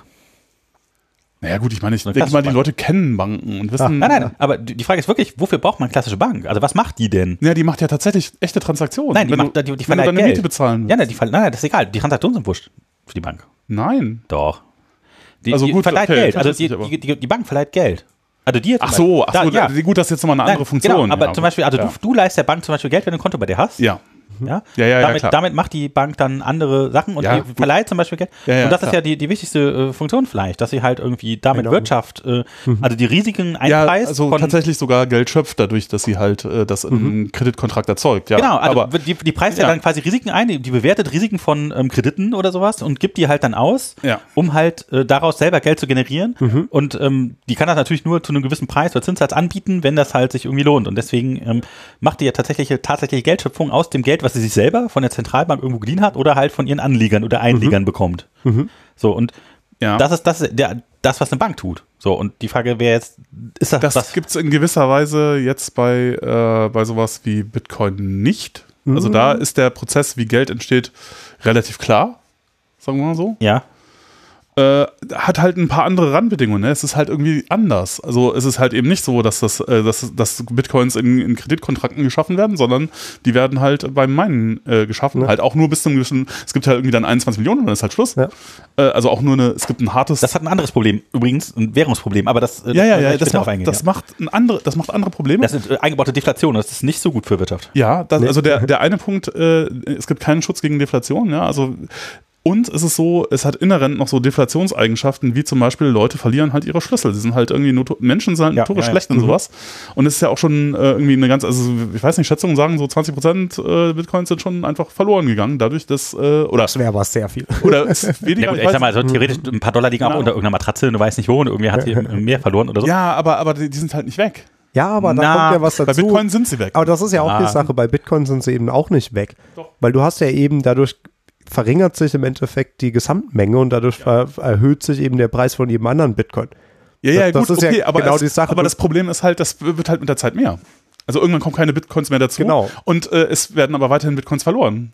Ja. Das- und dadurch wird aber ja einfach nur jeder Bitcoin teurer. Genau, Deflation. Richtig, ja gut, aber das bedeutet ja, dass, ja. dass da so ein inhärenter äh, Deflationsmechanismus drin ist. Ja, wobei das ist ja das, was eben alle Blockchains aktiv machen. Also ich meine, ein, ein Inflationsmechanismus ist ja das einfachste für jede Blockchain. Einfach, einfach beliebig lang immer neue Tokens generieren. Also das ist ja super einfach, nur es ist eher andersrum, dass eben diese Blockchains alles tun, dass es nicht der Fall ist. Weil eben Inflation Ja, das Wertverlust bedeutet. Ja, aber also Ja, Deflation ja. ist halt also für die Wirtschaft halt noch schlimmer, weil halt, Ja, wenn ja. die Leute halt ähm, immer mehr Geldhaltung machen würden an der Ja, Stelle, dann das sinken halt die. Investitionen rapide runter. Und das ist halt irgendwie, glaube ich, Das ist- tödlich für die äh, so- meisten Ökonomien. Ja, ja, sozusagen, also ich meine, äh, kurzer Abschweif. Äh, das, äh, äh, ich meine, dass äh, irgendwie, dass das halt mit, äh, dass es keine gute Idee ist, wenn, äh, wenn halt Geld zu stabil ist. Äh, ich meine, das erste Beispiel, wo das, äh, ich weiß nicht, du hast das ja mit, den, mit der Wirtschaft oder, äh, äh, ausgiebig betrieben, aber das, ich habe das mal gehört, ich weiß nicht, ob das stimmt, kannst du, äh, dass halt ähm, irgendwie einer der Gründe, warum äh, in der Neuzeit äh, plötzlich Europa so einen starken wirtschaftlichen Aufschwung hatte, ist halt äh, irgendwie die, äh, dass halt plötzlich aus Südamerika ganz viel Gold kam.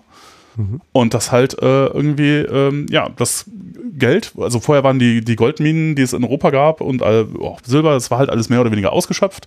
Man kam, kam da nicht mehr so leicht ran. Ja, man konnte jetzt als, als Regierung immer noch hingehen, was die alle gemacht haben, ja, irgendwie den, den Edelmetallanteil in den Münzen immer weiter reduzieren und so. Das kann man natürlich probieren, aber das kriegen Leute ja auch raus. Ähm, Also du redest gerade über Geldschöpfung und du redest gerade davon von den Effekten von Geldschöpfung und, und wovon du gerade reden möchtest, ist, ähm, dass du gerne mehr Geld hättest im Umlauf, damit mehr Wirtschaft Ja. überhaupt entstehen kann. Ja, also man- und da gibt es halt verschiedene Genau. Methoden, wie man das machen kann. Ja. Zum Beispiel kann man die Umlaufgeschwindigkeit des Geldes einfach erhöhen. Ja. So, das ist, glaube ich, eine der klassischen Dinge, wo man halt sagt, okay, ähm, anstatt mehr Geld in den Markt reinzupumpen, was hier die zweite Möglichkeit wäre, könnte man einfach sagen, dass man die Umlaufgeschwindigkeit erhöht. Das wäre vielleicht auch eine Sache, die, äh, also Ja, Transaktionen. ich, nur, nur das kurz zu, äh, zu Ende, äh, also, äh, also äh, soweit ich das gehört habe, die Anekdote geht halt so, ja, also man hätte jetzt denken können, das ist schlecht, wenn irgendwie das Geld, äh, wenn es Inflation gibt und es war aber sehr, sehr gut für die Wirtschaft, dass es plötzlich viel mehr Geld gab. Und ähm, Wür- Würde ich aufpassen, weil mit der Aussage sagst du quasi, dass gerade die, die super hohe Inflation, die, die wir haben, die gerade alle Umständen, ja. Wirtschaften crashen, äh, dass das was super Tolles ist und man das eigentlich schon immer Nee, hätte das, machen sollen. Das würde, ich- das würde ich so nicht sagen. Ich würde nur sagen, dass halt, äh, dass eine Zentralbank das kontrollieren kann, die Geldmenge kontrollieren kann, ist möglicherweise eine sehr gute Sache für die Genau, Wirtschaft. aber das ist nämlich genau die Frage, was die Rolle der Zentralbank wäre, äh, und Ja. zum Beispiel Inflationssteuerung und was halt die Geldmenge angeht, wo wir gerade, also jetzt sind wir wieder politisch, äh, Ja. weil die Zentralbank hat die Geldmenge jetzt nicht äh, an Inflationssteuerung geknüpft und äh, vielleicht auch mehr auf Arbeitsmarktpolitik geachtet und vor allen Dingen Mhm. halt äh, dafür gesorgt, dass halt Staatsschulden irgendwie mitfinanziert werden und so.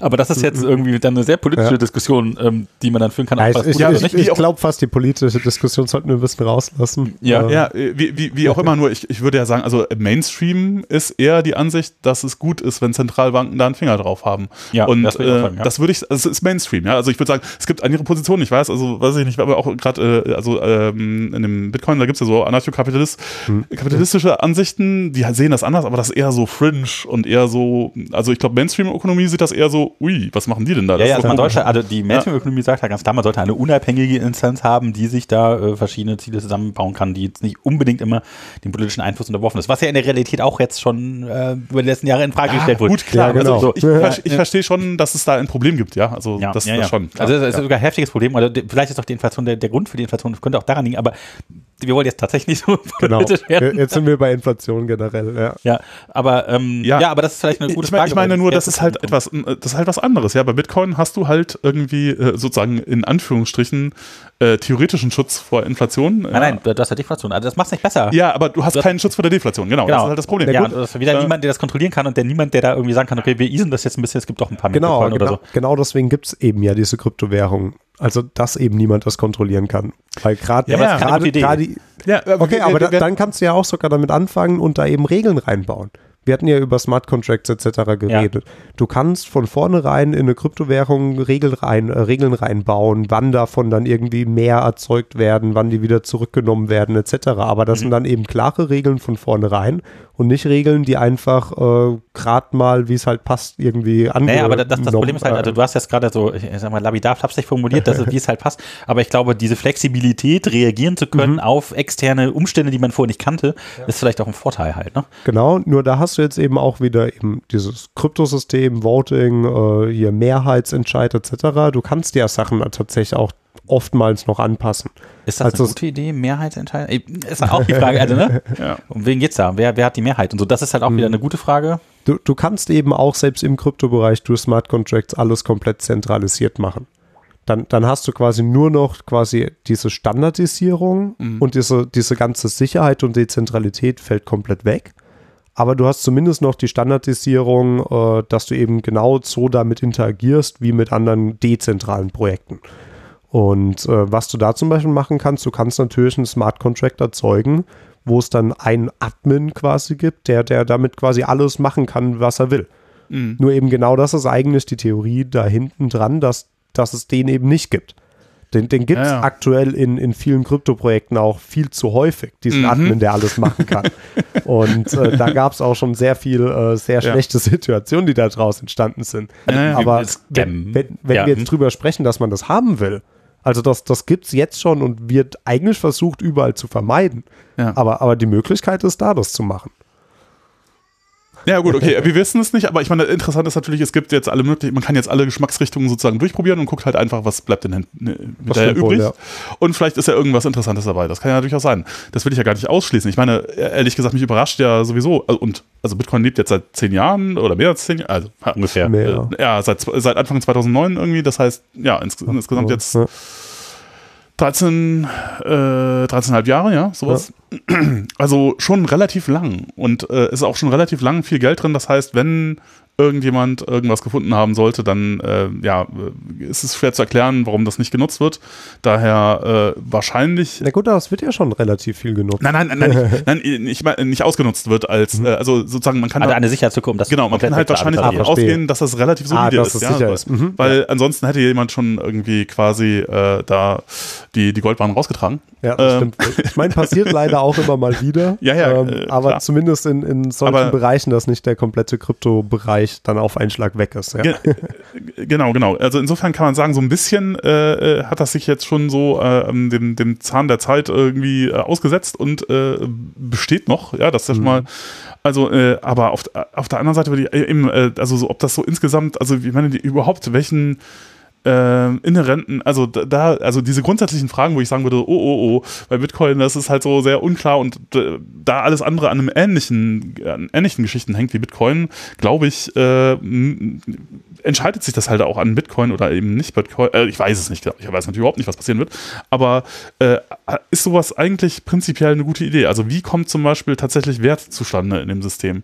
Wo, Also, wie ja, kommt genau, das Geld, warum, wo kommt das Geld her, Genau. das in das System reingeht? Genau. Ja, das sind halt so die Fragen, wo ich mir denke, so, das sieht aber nicht gut aus, wenn man sich das anguckt. Also, Oh, so weit würde ich nicht gehen, weil wenn du dir zum Beispiel anschaust, wo Banken Geld schöpfen. Banken ja, okay, okay. ja, äh, äh, gebe ich, gebe ich zu. Jochen hat entdeckt, dass Ökonomie generell Chapeau. Chapeau, das gebe ich tatsächlich zu. Äh, ja, wenn man sich genau anguckt, was Banken so tun. Oder Unternehmen. Womit Ja. verdienen die Geld? Was ist Wertschöpfung? Ja, ja. Also, da sind wir ja genau bei der, bei der Frage. okay. Ne? Ist die Wertschöpfung deine tägliche Arbeit, die die Produktivität schafft, die äh, von einem Kapitalisten arbitragiert wird, wo du halt sagen kannst, okay, du gibst den Kapitalisten noch Ja. mehr Geld, als du verdienst, aber du schaffst irgendwas wirklich essentiell Wertvolles. Also du bist ein Ja, Handwerker, schaffst irgendwas, das ist ja Produktivität, daher kommt ja Geld her. Geld kommt ja aus deiner Produktivität, aus deiner Genau. Arbeitsleistung irgendwo. Genau, genau. Ne? So, und ist hier die Frage, äh, ist das ökonomisch, was dann irgendwie Geld schöpft auch? Ja, das ist ja das, was die Banken dann verleihen an Investitionskapital. Geht das halt auch mit so einer Blockchain? Kommt das Geld, was da reingeht, auch aus so Investitionskanälen raus? Genau, genau. Und, äh, also ja. ich, ich würde, äh, also ich meine sozusagen quasi, das wäre jetzt so mein, mein, mein, mein, Was du sagst, du sagst, es, es fehlt ein Geldverleihwesen in der, auf der Blockchain. Nee, Nee, das, das das würde ich, das würde ich gar nicht sagen. Das, das, das, das, so das, glaube ich, was ich, Ja, was ich, was ich, wo, wo ich bei Bitcoin ein Problem sehen würde, ist, wie, wo kommt eigentlich das Geld quasi sozusagen, wie kommt der Dollar, äh, warum tauschen Leute Dollar in Bitcoin? Ja. Das ist halt ein Problem. Weil eigentlich Mhm. gibt es dafür aus meiner Perspektive gar keinen guten Grund. Ein guter Grund wäre zum Beispiel, ich kann damit irgendwie in der Kneipe ein Bier bezahlen, ich kann damit, ich kann einen Kredit aufnehmen, ich könnte, ich kann, aber das kann man ja alles nicht. erstmal noch mal, was, Ja, was also- so Geld Doch, ist. kannst du. Nee, Okay. Nicht bei Bitcoin, aber bei Ethereum. Ich meine, mit dem Bezahlen kann, Ja. können wir drüber reden, aber Ja. zumindest Kredite aufnehmen, du kannst darauf äh, tauschen. Ich meine, du, du, du hast, äh, oder viele Leute haben vielleicht auch irgendeinen Aktienbroker in Mhm. ihrer Bank integriert. Genau das hast du eben auf der Kryptowährung auch, nur dass du oftmals eben nicht quasi die traditionellen Aktien handelst, sondern eben Kryptowährungen, Kryptotokens, die oftmals so strukturiert sind wie Aktien, dass es nämlich Anteile von einem Kryptoprojekt sind ähm, und solche Sachen. Und jedes Mal, wenn, wenn Nutzer handeln, zahlen die eben Transaktionsgebühren, äh, einerseits für die Blockchain, andererseits aber für diesen Smart Contract, Ja. die haben oft auch Transaktionsgebühren drin. Und du hast dann im Endeffekt wie bei einer Börse oder wie bei einer Bank, hast du genau diese gleichen quasi Einnahmequellen. Einfach durch den Geldfluss hast du Einnahmen, durch, durchs Verleihen Nee, hast du Einnahmen, durch, durch Tauschen zwischen Währungen hast Ja. du Einnahmen. Aber jetzt vielleicht nochmal, was, Ja, aber- was Geld überhaupt ist, weil das, darum geht es, glaube ich, gerade, was überhaupt Geld ist eigentlich. Ja, weil Ja, Geld oh, ist, Sehr Ist tiefe es, Frage. Geht, geht, es Ja, aber- darum? Ja gut, Nein, okay. Wertaufbewahrungsmittel und Tauschmittel sind vielleicht so die essentiellen zwei Punkte. Also der klassische Satz dazu wäre jetzt, wo ich sagen würde, wo das Geld von, äh, äh, wo der Wert von Geld äh, herkommt, sozusagen ganz simpel, ja, ich kann damit meine Steuern zahlen. Das ist halt sozusagen der entscheidende Punkt. Das kann ich mit Bit- Bitcoin nicht machen. ja, oder kann, du willst halt vielleicht nicht äh, die ganze Zeit äh, 50 Tonnen Weizen mit dir äh, rumschleppen, um äh, neue technologische Güter zu be bekommen. Ja, Ja, okay, ne? aber, aber, aber, aber dafür wird Bitcoin ja nicht verwendet. Aber mit den Steuern zahlen wird auch Genau, aber das ist ja aufpassen. ein Punkt, ob das dann Geld ist oder so, ist halt nochmal eine andere Frage. Also, weil eigentlich Geld ist ja genau so ein Ersatzding für, ich äh, muss jetzt nicht äh, zehn Kühe äh, auf dem Ja, Markt. aber, gegen aber meine, meine Kritik wäre genau, dass Bitcoin diesen Zweck halt nicht erfüllt. Genau, aber bis, die Frage ist, Das warum Tauschen, nicht? ja. Und die, dieses Tauschding, und das macht es halt eigentlich nicht zu einem Geld. Richtig, genau. Ja. Ich würde sagen, es ist kein Geld eigentlich. Ja, genau. Ja. Und das ist, das wäre mein, weil, und jetzt kommt die Frage, ja, warum tauschen Leute dann Geld, mit dem sie all das machen können, in Bitcoin? Und dann muss man sagen, da gibt es eigentlich, wenn man sich das anguckt, da gibt es eigentlich nur schlechte Gründe. Ja, Ja, aber wa warum kaufen Leute Aktien? Wenn- das- das ist ein Kauf, Aber, das- aber da das gibt es ja, das ist gibt's ja tatsächlich unter, Unternehmen, die schütten. Dividenden aus, die machen tatsächlich. Ja, genau, das also auf der Blockchain genauso. Na, das, würde ich aber jetzt auch sagen, also, weil äh, das ist halt genau der Punkt. Also die Frage, also, ob auf der Blockchain die Unternehmen alle ein in sich Geschäft machen und Leute an der Realwirtschaft, so ein Aktienunternehmen, da wird ja tatsächlich das, was ich meine, mit echter Wertschöpfung irgendwas geleistet. Also Arbeit zum Beispiel äh, umgesetzt äh, in Produktivität. Ja. Und dann Unternehmen verspricht dann tatsächlich irgendwie äh, den Leuten sich an dem Unternehmen beteiligen, Genau, also ja, Investitionskapital, Anteile von dem, was sie dann abschöpfen können. Ja. Und ähm, gut, Ja. dass das dann auf der Börse dann nicht nach diesen Regeln läuft und dass halt das nicht Wenn eigentlich. ich, wenn ich, wenn ich das bei ne? Bitcoin angucke, dann muss ich doch als äh, sozusagen Investor kriege ich doch sofort kalte Füße, weil für mich sieht das System so aus, da müssen die ganze Zeit Leute Stromrechnungen bezahlen, ja? Wenn ich mein Geld da reintausche, dann geht das für Stromrechnungen drauf. Was kriege ich denn dafür? Ja? Und äh, das ist doch eigentlich das einzige äh, und äh, also ich meine, wenn man sich das dann warum warum äh, betreiben Leute, warum meinen Leute da zum Beispiel in China, ja, die meinen deswegen, weil es halt so ein künstliches Limit gibt.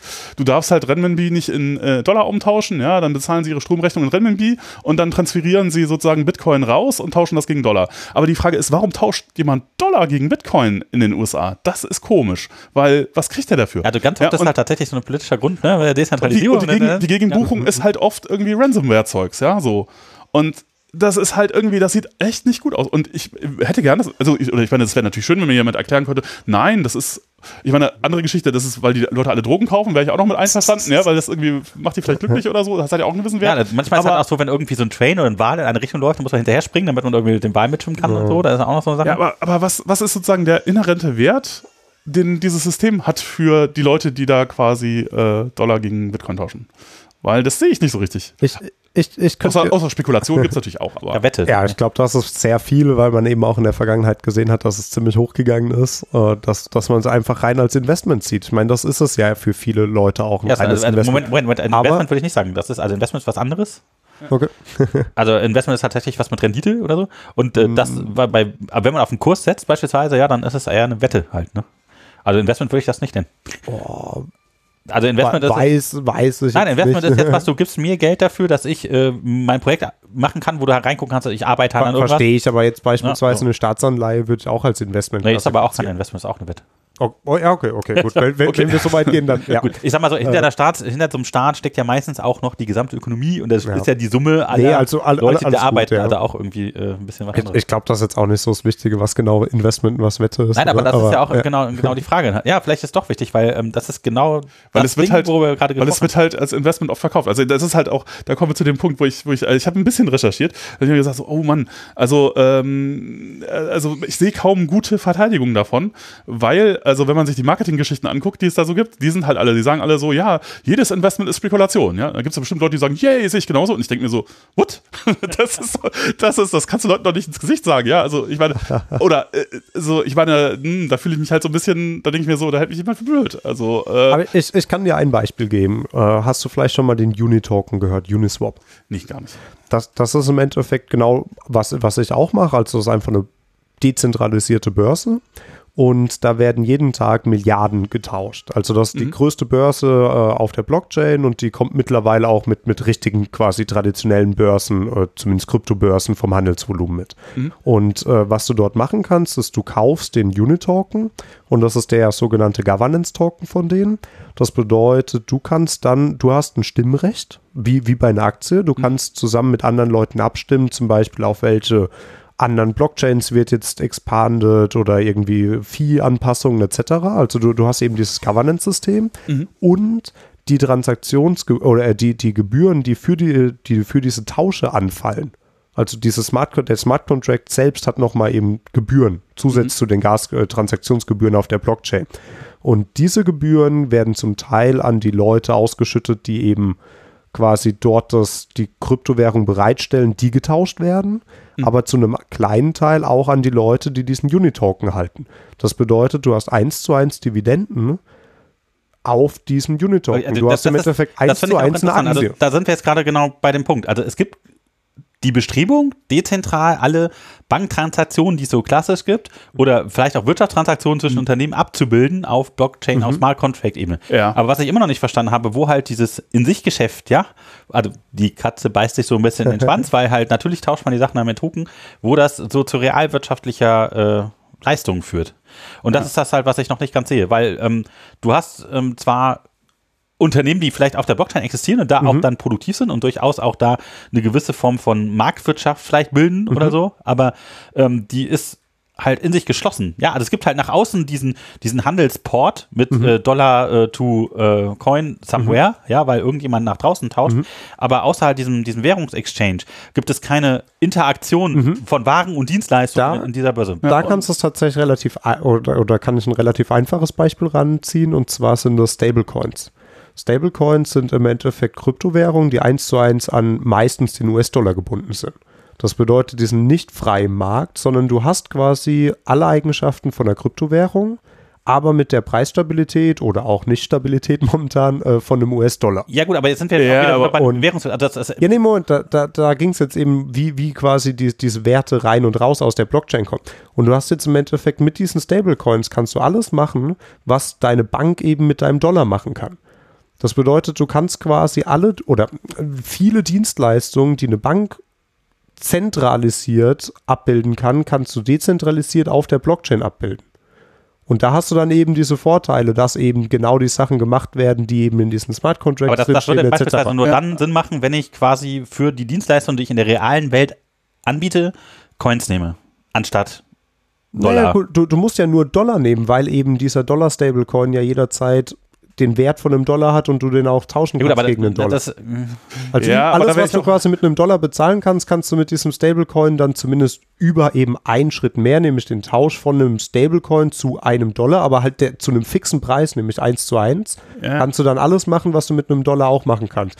Aber du das hast denn? eben diese Investmentmöglichkeiten, die du auf der Blockchain hast. Alles, was du auf der Bank machen kannst, kannst du auf einmal in einem sichereren Weg oder zumindest in einem Weg, wo, wo von vornherein festgelegt ist, was Leute damit machen können, kannst du auf die Blockchain transferieren. Und du sparst dir unglaublich viel Verwaltungskosten. Weil eben die manuellen Prozesse wegfallen, weil alles durch Smart Contracts einmalig geschrieben und ab dann für immer geregelt ist.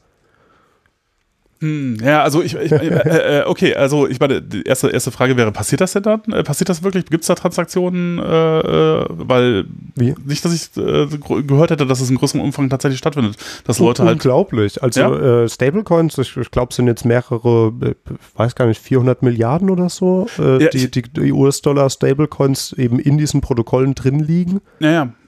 Nein, ich habe ich hab mal davon gehört, äh, ich glaube, das ist dann halt, wie heißt das, äh, Tether oder so? Genau, Tether, äh, ja. Aber da ist es doch irgendwie, äh, die Firma dahinter, die führt ja seit Jahren Ja, Prozessen genau. mit der Aufsicht, weil Ja, die halt ihre nicht offenlegen wollen, äh, ob es. Mi mittlerweile tun sie es, aber ja, also äh, Tether, Also, US, USDT ich glaube, irgendjemand, das, irgendjemand hat, äh, äh, ein hat shady, irgendjemand hat da Kopfgeld drauf ausgesetzt irgendwie. Ne? Soweit ich weiß, kriegt man eine Million, wenn man äh, irgendwie dazu Informationen liefern kann. Echt? Die Million ist bisher nicht abgeholt worden und Oh, das ich kann würde ich tatsächlich. ich würd, ich würd davon ausgehen, dass es da keine Sicherheiten gibt. Und Genau, genau das ist die Sache. Da hast du eben diesen Anknüpfpunkt zwischen quasi den traditionellen Märkten und der Kryptowelt. Mhm. Du hast im Endeffekt in der Kryptowelt eben alles durch Smart Contracts geregelt, wo niemand was machen kann, was die Smart Contracts nicht erlauben. Jetzt willst du aber eben die Preisstabilität von dem Dollar da reinbringen, bedeutet, du hast eben diese traditionellen Systeme. ja, aber, da doch du hast die Dollar haben. Ja, ich meine, also in der Theorie ist es so, dass für jeden Stablecoin eben ein Dollar auf dem Ja, ja. Bankaccount hinterlegt ist. In der Praxis Hm, und die ist Leute, es die das so, betreiben, sagen, das zeigen wir aber keinem. Ja gut, okay. Genau, die Leute sagen, gut, haben- an der haben- Stelle haben- haben soll das andere machen. die, die, Leute, okay. die Leute haben gezeigt, die, Äh. die Leute haben das nicht gezeigt. Ja. Und mittlerweile tun sie es, mittlerweile ist es offengelegt Ja, und aber es ich gibt mein, Alternativen. Ist das nicht mittlerweile, also auch da, was da mit, mit Terra und Luna da passiert ist, ich meine, äh, Das ist, war aber von vornherein einfach, einfach klar, was passieren wird. ich, Ja. Also ich, ich weiß nicht, äh, wahrscheinlich Ich- wer- werden nicht, viele Leute mir Ja, da widersprechen. Terra und Luna, vielleicht müssen wir die Geschichte Ja, kurz ja, allen. Äh, Machen wir mit der Geschichte. Äh, Es gibt die Terra-Blockchain äh, und auf der gibt es äh, den UST-Stablecoin, den Terra US-Dollar-Stablecoin oder gab's und äh, Luna, den ihre Kryptowährung. Und die haben im Endeffekt versucht, einen Mechanismus zu bauen, ohne dass eben jeder UST, also jeder Dollar-Stablecoin mit einem Dollar auf einem Bankaccount hinterlegt ist, äh, diesen Dollarwert trotzdem beizubehalten. Das, das bedeutet, es gab im Endeffekt Kryptowährungen, die einen Wert von einem Dollar hatten, die aber nirgends hinten dran einen echten Dollar hatten. Also sie waren teilkollateralisiert und nicht voll kollateralisiert. Also da, es gab einfach keinen Dollar pro, pro UST. also kollateralisiert musst du noch mal. Äh, da- da- Das ist einfach der Gegenwert, der irgendwo anders hinterlegt ist, dafür quasi, ist, ist nicht ausreichend für, all- für den Wert von allen USTs. Also was wie der, der Goldstandard irgendwo liegt. In, ja, du müsstest Ja, halt den es theoretisch Dollar geben sollte, genau. liegen haben, ja. Genau. Eigentlich ja. Und, und Genau. das machst du eben bei einem no- normalen Stablecoin. Für jeden Stablecoin, den du rausgibst, hast du einen Dollar irgendwo auf dem Bankaccount, theoretisch. irgendwo in Fort Knox. Und genau. Und was äh, Terra angefangen hat, ist, die haben eben gesagt, wir haben eben nicht diesen Dollar äh, irgendwo hinterlegt, sondern wir machen jetzt irgendwelche Mechanismen, die den Preis stabil auf einem Dollar halten sollen, ohne dass da aber irgendwo ein Dollar hinterlegt ist. Das bedeutet, ganz vereinfacht gesagt, gab es einen Currency Carry Mechanismus. Trades machen die dann permanent? Nochmal? Machen Currency Carry Trades? Ah, das müsstest du jetzt Ah, erklären. das würde mir jetzt einfallen, also dass man halt äh, Währung untereinander so lange handelt, dass man halt da den Arbitrage zieht und damit die genau, genau. Währungsschwankungen äh, Genau, ausgleicht. also so war es im Endeffekt auch. Äh, Im Endeffekt, also die einfache Version war, äh, sie haben einen Mechanismus geschaffen, dass sobald eben UST unter einem Dollarwert ist, dass es ein Incentive gab, den zu kaufen. Mhm. Und wenn er drüber war, gab es ein Incentive, den zu verkaufen. Ja, okay. Und dadurch hat er eben den Dollarwert behalten. Nur das Problem ist, das hat nur funktioniert, dieser, dieser Incentive ist durch Luna entstanden, also diese andere Kryptowährung, die sie haben.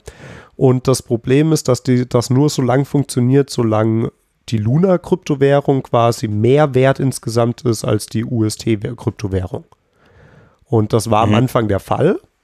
Dann gab es aber die Situation, dass die angefangen haben, aus dem Nichts 20% jährlich zu generieren. Also aus dem Nichts haben die einfach 20% mehr USTs jährlich generiert. Äh, Du, du hast quasi deine USTs wo, wo gelockt und hast dafür dann am Jahresende 20% mehr gehabt. Mhm. Und die kamen aus dem Nichts. Und dadurch hat wieder bei, bei der Zentralbank. ja, genau, quasi, quasi. Ja, du, da Ähm, fehlt nur- der Mechanismus da zum Zerstören wieder, ja. Hm? Bei der Zentralbank hast du dann eben, dass der Dollar an sich weniger wert wird, aber bei denen war es ja, dass, dass es eben genau ein Dollar wert sein muss. Naja, also der, ich glaube, bei der Zentralbank, der Mechanismus, der dahinter steckt, ist halt, dass die Zentralbank das Geld halt verleiht, so wie gut sie kann, und halt das Geld, was sie halt zurückbekommt, an inklusive Zinsen dann auch wieder vernichtet. Das, halt, ja.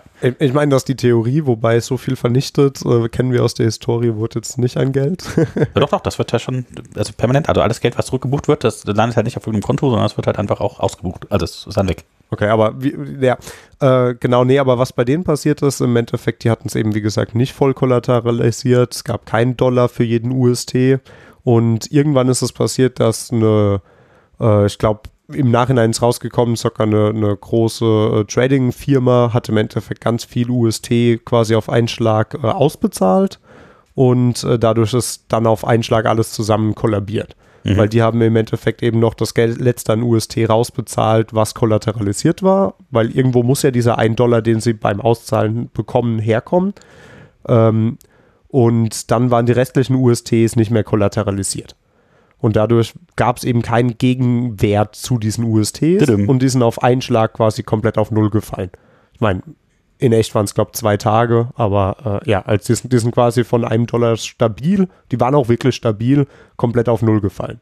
Und das war aber, was ich gemeint habe, von vornherein eigentlich auch wirtschaftlich äh, Hinterher vorhersehbar. Weiß man immer mehr. Mhm. Nee, äh, ich habe tatsächlich schon ein halbes Jahr davor versucht, UST äh, zu shorten, aber keine Börsen äh, haben UST angeboten zum Shorten, nicht in okay. Deutschland. ähm, aber nochmal anderes Thema, genau. Ja. Ähm, ja, und das war eben ein Stablecoin, der halt von vornherein eigentlich nicht nachhaltig war. Und das wurde sogar von Terra selbst gesagt, zugegeben. Die haben dann angefangen, dass sie irgendwelche Mechanismen einbauen wollen, wodurch sie mehr Geld verdienen quasi und dadurch diese 20% wieder reinwirtschaften können. Ähm, nur haben sie diese Mechanismen eben nicht. Ja gut, 20 Prozent Wirtschaftszeit zu bekommen ist schon gar nicht so wenig. Ja, ja. und äh, diese Mechanismen gut, waren halt nie da, haben nie funktioniert oder ich glaube im, im Endeffekt war es 6 Prozent haben sie tatsächlich jährlich ungefähr verdient und 20 Prozent aber eben ausgeschüttet. Und dadurch ist dann die Kollateralisierung eben weggegangen und hm. äh, dann gab es nochmal den finalen Stoß von, von einem, ich glaube, ein Hedgefonds ist das tatsächlich, die Der eben, hat. genau, im Endeffekt, ja. Also die, die, die haben, okay, äh, ja. ja. genau. Das also insofern funktioniert dann die Marktwirtschaft an der Stelle, ja. Mhm. Genau. Aber das war eben ein Stablecoin, der eigentlich nicht direkt mit einem Dollar. Aber ich habe jetzt, du hast jetzt damit geantwortet auf Jochens Einwand. Ich habe aber nicht ganz verstanden, warum das der Einwand auf Jochens Einwand war. Also die, äh, äh was, was, was, war, was, war, denn meine Einwand? Ja, da, da, dass die nicht so zuverlässig und so, stabil ja, sind, wie man bei, äh, bei Terra gesehen hat, genau. Und, äh, ja. Äh, genau, weil, weil ich würde ja sagen, bei Terra ist eigentlich im Grunde genommen das gleiche Problem. Die waren irgendwann über 70 äh, Milliarden irgendwie wert und dann hat die, hat irgend, was die Börsenaufsicht, ich weiß nicht, gesagt so, oh, das ist aber gefährlich für das Finanzsystem hier, lass uns mal sehen, ob das wirklich irgendwie, mhm. da wirklich Dollar dahinter liegen und dann haben die gesagt, oh, zeigen wir nicht. Ja. Da würde ich ja auch sagen, so, an der Stelle würde ich anfangen zu shorten, ehrlich gesagt. also, ich meine. Ähm, Aber es, wie, wie gesagt, mittlerweile ist es offengelegt. Also mittlerweile ja? okay, ist es also tatsächlich offen und es gibt alternative Stablecoins, zum Beispiel Binance selbst. Äh, ich weiß nicht, ob man das kennt, aber die Binance mhm. Kryptobörse, die größte Kryptobörse der Welt, die äh, haben ihr eigenen Stablecoin, den äh, BUSD, den Binance US-Dollar. Und äh, da sind, äh, sind die zum Beispiel sehr transparent. Dann gibt es noch einen anderen Stablecoin, das ist äh, DAI, was eigentlich was sehr Interessantes ist, das nämlich komplett wirkt wiederum dezentralisiert auf der Kryptobörse, äh, auf der Blockchain. Dieser Stablecoin ist überkollateralisiert mit Kryptowährung. Das bedeutet, für jeden DAI, den es quasi gibt, gibt es mindestens, ich glaube, aktuell sind es ungefähr 1,25 Dollar wert an Kryptowährungen, die da hinterlegt sind. Und äh, sobald die Kryptowährungen fallen im Preis, dass es eben unter diese 1,25 Dollar oder ich glaube, das Limit ist 1,15 Dollar fällt, dann wird das quasi zurückgezahlt. Das bedeutet, jemand zahlt diesen einen DAI zurück und bekommt dafür die 1,15 Dollar äh, 15 Wert an Ethereum oder anderen Kryptowährungen, die mhm. hinterlegt sind. Und dadurch ist es relativ sichergestellt, nicht, nicht in jedem Fall, aber relativ sichergestellt, dass egal wie die Kryptowährungen schwanken, die, der Wert an Krypto, der hinterlegt ist für DAI, immer höher ist als die DAI, die im Umlauf sind. Mhm. Und da hast du dann wirklich einen dezentralen Dollar. Der ist dann nicht mal durch eine zentrale Firma irgendwie abgebildet, der du wirklich vertrauen musst. Mhm. Ich meine, es gibt immer noch Aspekte, die, die zumindest so ein bisschen Vertrauen brauchen. Ähm, aber im Endeffekt hast du es dezentral auf der Blockchain und durch diesen, dieses Smart Contract System eben wird sichergestellt, dass eben jeder DAI mit mindestens, ich glaube, es sind 1,15 Dollar Wert an Kryptowährung hinterlegt ist. Hm. I need a dollar, dollars all I need. Ja, ja okay, äh, ja. Tja, ja. Ja, äh, also, ja, ja, ich, äh, wo waren wir eigentlich? Ja, genau, gute Wir, Frage. wir müssen langsam mal zu der Wie kommen Python-Anwendung wir eigentlich mit Python da kommen. Ja. irgendwie weiter? Ah, fangen, fangen wir einfach mal an, genau. Ähm, mit, für die Python-Anwendung äh, gibt es die web3.py äh, Library. Mhm. Und Also, Was ist denn Ja. Web 3? ja, Web, Web Web 3, äh, ich würde es tatsächlich relativ aus, aus technischer Sicht beschreiben, ist äh, eine Webseite, die mit der Blockchain verbunden ist. Mhm. Das bedeutet, ich meine, du, du kannst noch einen Schritt weiter gehen, du kannst die Webseite selbst dezentral hosten. Ähm, muss, würde ich aber sagen, es ist kein Kriterium, sondern nur, nur ein Boni für Web 3. Aber im Endeffekt, du hast eine Webseite und die ist mit der Blockchain verbunden und dadurch kannst du eben relativ dezentral, eben wie gesagt, die Webseite ist zentral gehostet, aber du kannst mit der dezentralen Blockchain interagieren über diese Webseite. Das heißt, du kannst Content anzeigen, der auf irgendeiner Kette hängt. Genau. Also das ist im Endeffekt einfach nur ein User-Interface für die Blockchain. Für irgendeine Kette, okay. Mhm. Genau. Und du hast dann meistens eben Smart Contracts, kommt dann halt nicht aus einer Datenbank das deine ist- dynamischen genau, Daten, genau, sondern genau. halt irgendwie aus Genau. den Informationen aus irgendeiner Blockchain, die natürlich auch irgendwo gehostet werden muss, damit das geht, aber äh, ja. Genau. Ja, äh, vielleicht da zum, zum letzten nochmal. Ich glaube, wir hatten kurz äh, davor Notes angesprochen vor dem Podcast. Ja, mhm. Ähm, und zu Nodes, ähm, wie vorhin schon gesagt wurde, das ist quasi eine Kopie der Blockchain. Aber wenn du, du, du kannst einfach deine eigene Node hosten, hast dadurch deine eigene Kopie der Blockchain und hast dann deinen Zugang zu der Blockchain über deine eigene Kopie. Über Weil deine es- eigene Infrastruktur, deinen eigenen Server dann. Genau, deinen eigenen Server, weil du kannst auch öffentliche äh, Endpoints quasi dafür benutzen. Mhm. Dann können diese Endpoints rein theoretisch, aber natürlich eben von dem Provider des Endpoints manipuliert werden, welche Daten du über den Endpoint empfängst. Mhm. Und dadurch bist du nicht vollkommen äh, dezentralisiert. Na, Natürlich, die veraltet dann natürlich relativ schnell. Du musst ja irgendwie dann äh, gucken, dass du dann mitrennst mit dem Transaktionslog, dass du halt irgendwie erfährst, wer denn jetzt die neuesten Noten und wer das äh, sich entschlossen hat, dass die neuesten, äh, Notes habe ich gesagt, falsch, die neuesten Transaktionen äh, irgendwie Aber, aber das macht die Blockchain-Node. Also die, Ja. die Nodes sind quasi genau dafür da, permanent in Verbindung mit anderen Nodes Okay, zu das, stehen das, das und das permanent zu synchronisieren. Genau. ein, ähm, also jede Note führt ein Register über wie viele Notes und welche Note es noch alle gibt. Im, äh, ni- nicht alle Nodes, sondern die verbinden sich immer irgendwie zu äh, bis zu 50, glaube ich, ist die Standardeinstellung. Mhm. Und äh, dann wird über quasi einen Flatfill-Algorithmus werden die Transaktionen gebroadcastet über dieses riesengroße Peer-to-Peer-Netzwerk. Ich Okay. glaube, das, das Netz ist tatsächlich unten drunter irgendwie IAC noch irgendwie. Süß, ja. cool. Mhm. Witzig, ja, okay. So, äh, da, das Ein war jetzt nur noch zum ja. Mhm. Genau. Ähm, jetzt waren wir aber bei Web, Web 3.py. 3.py, ja. Genau. Und äh, das ist im Endeffekt einfach nur diese Schnittstelle zu den Nodes. Mhm. Das bedeutet, du hast ein äh, RPC, Re äh, Remote Procedure Call, was du, womit du auf den Nodes äh, Queries und Transaktionen ausführen kannst. Mhm. Und über diesen RPC kannst du eben mit dadurch indirekt mit der Blockchain interagieren oder eben mit einer lokalen, zentralen äh, Kopie der Blockchain quasi interagieren. Und Web, äh, Web3.py äh, vereinfacht quasi einfach nur diese RPC-Calls zu bauen. Also High-Level-Interface, wie Das ist ein man. High-Level-Interface, genau. Ja. Und äh, also ich, ich habe zum Beispiel auch eine eigene Library aus äh, geschwindigkeitstechnischen äh, Aspekten geschrieben dafür. Also es ist möglich, da komplett quasi über äh, REST-Requests äh, damit zu interagieren mit einer Blockchain-Node. Ähm, aber eben Web3.py macht das um einiges einfacher. Mhm. Und was du dann machen kannst, ist, du kannst bei Smart Contracts zum Beispiel eben direkt Funktionen ausführen, äh, Daten aus diesen Smart Contracts rauslesen und äh, diese Geschichten. Und das hilft eben ungemein. Ähm, ein Beispiel ist äh, Arbitrage. Das ist vorhin mal ganz kurz gefallen. Ähm, es gibt eben, wie gesagt, auf der Blockchain Börsen und äh, es gibt eben auf, ein, auf den meisten Blockchains mehr als eine Börse. Mhm. Und jetzt haben die aber natürlich komplett separate Preisfindungsalgorithmen und müssen irgendwie synchron oder irgendwie müssen die sich ja synchronisieren. Mhm. Und das geschieht wie bei den meisten traditionellen Börsen auch eben durch Arbitrage-Trades. Mhm. Und das bedeutet im Endeffekt, äh, die eine Börse hat einen teureren Preis als die andere. Ja, man kann gleichzeitig kaufen und verkaufen Genau. und Preisen und dann Genau. halt das, was du da und Differenz steckst in die Tasche, ist Arbitrage. Ja, ja, genau. Also, ja, ja.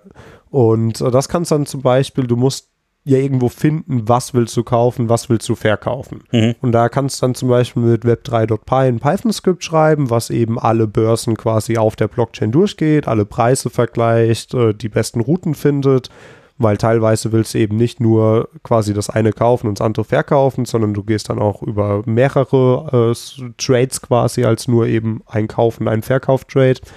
Ähm, genau, und da kannst du dann beispielsweise eben in Python äh, eben, eben einen Bot schreiben, der alles durchgeht auf der Blockchain direkt, also von den Live-Blockchain-Daten und sobald dann irgendwo eine Arbitragemöglichkeit gefunden wurde, äh, eine Transaktion baut, die dann eben wiederum die, äh, das Arbitrage ausführt. Mhm. Und das alles in Smart Contracts äh, geschieht, was sehr cool ist, ist ähm, Smart Contracts äh, laufen durch oder reverten vollständig. Mhm. Wie bei einer Datenbank, das ist quasi atomar, wenn man es so oder ja, ich war in, ähm, Genau, aber also der Contract wird komplett durch, äh, ausgeführt, durchexecuted oder eben nicht. Es kann nicht teilexecuted werden und dann irgendwie der Anfang davon ist ausgeführt und der Rest nicht. Zumindest nicht, wenn Mhm. man das nicht will, explizit.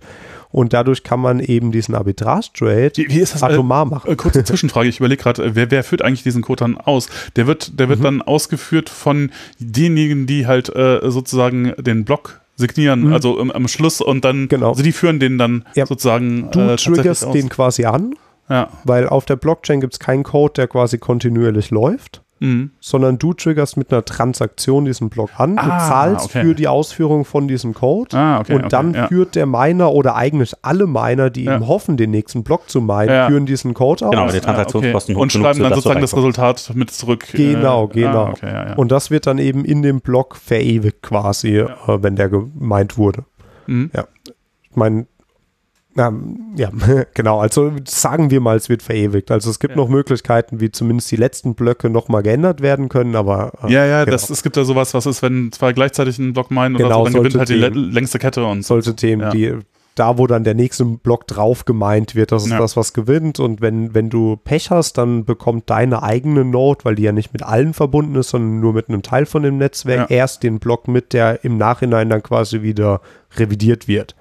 Und dadurch äh, können eben gerade die letzten Blöcke, die gemeint werden, theoretisch auch wieder rückgängig gemacht werden und durch andere ersetzt werden. Ja, ja. Äh, das ist aber eben alles Teil von diesem momentan noch Proof of Work Konsensusmechanismus.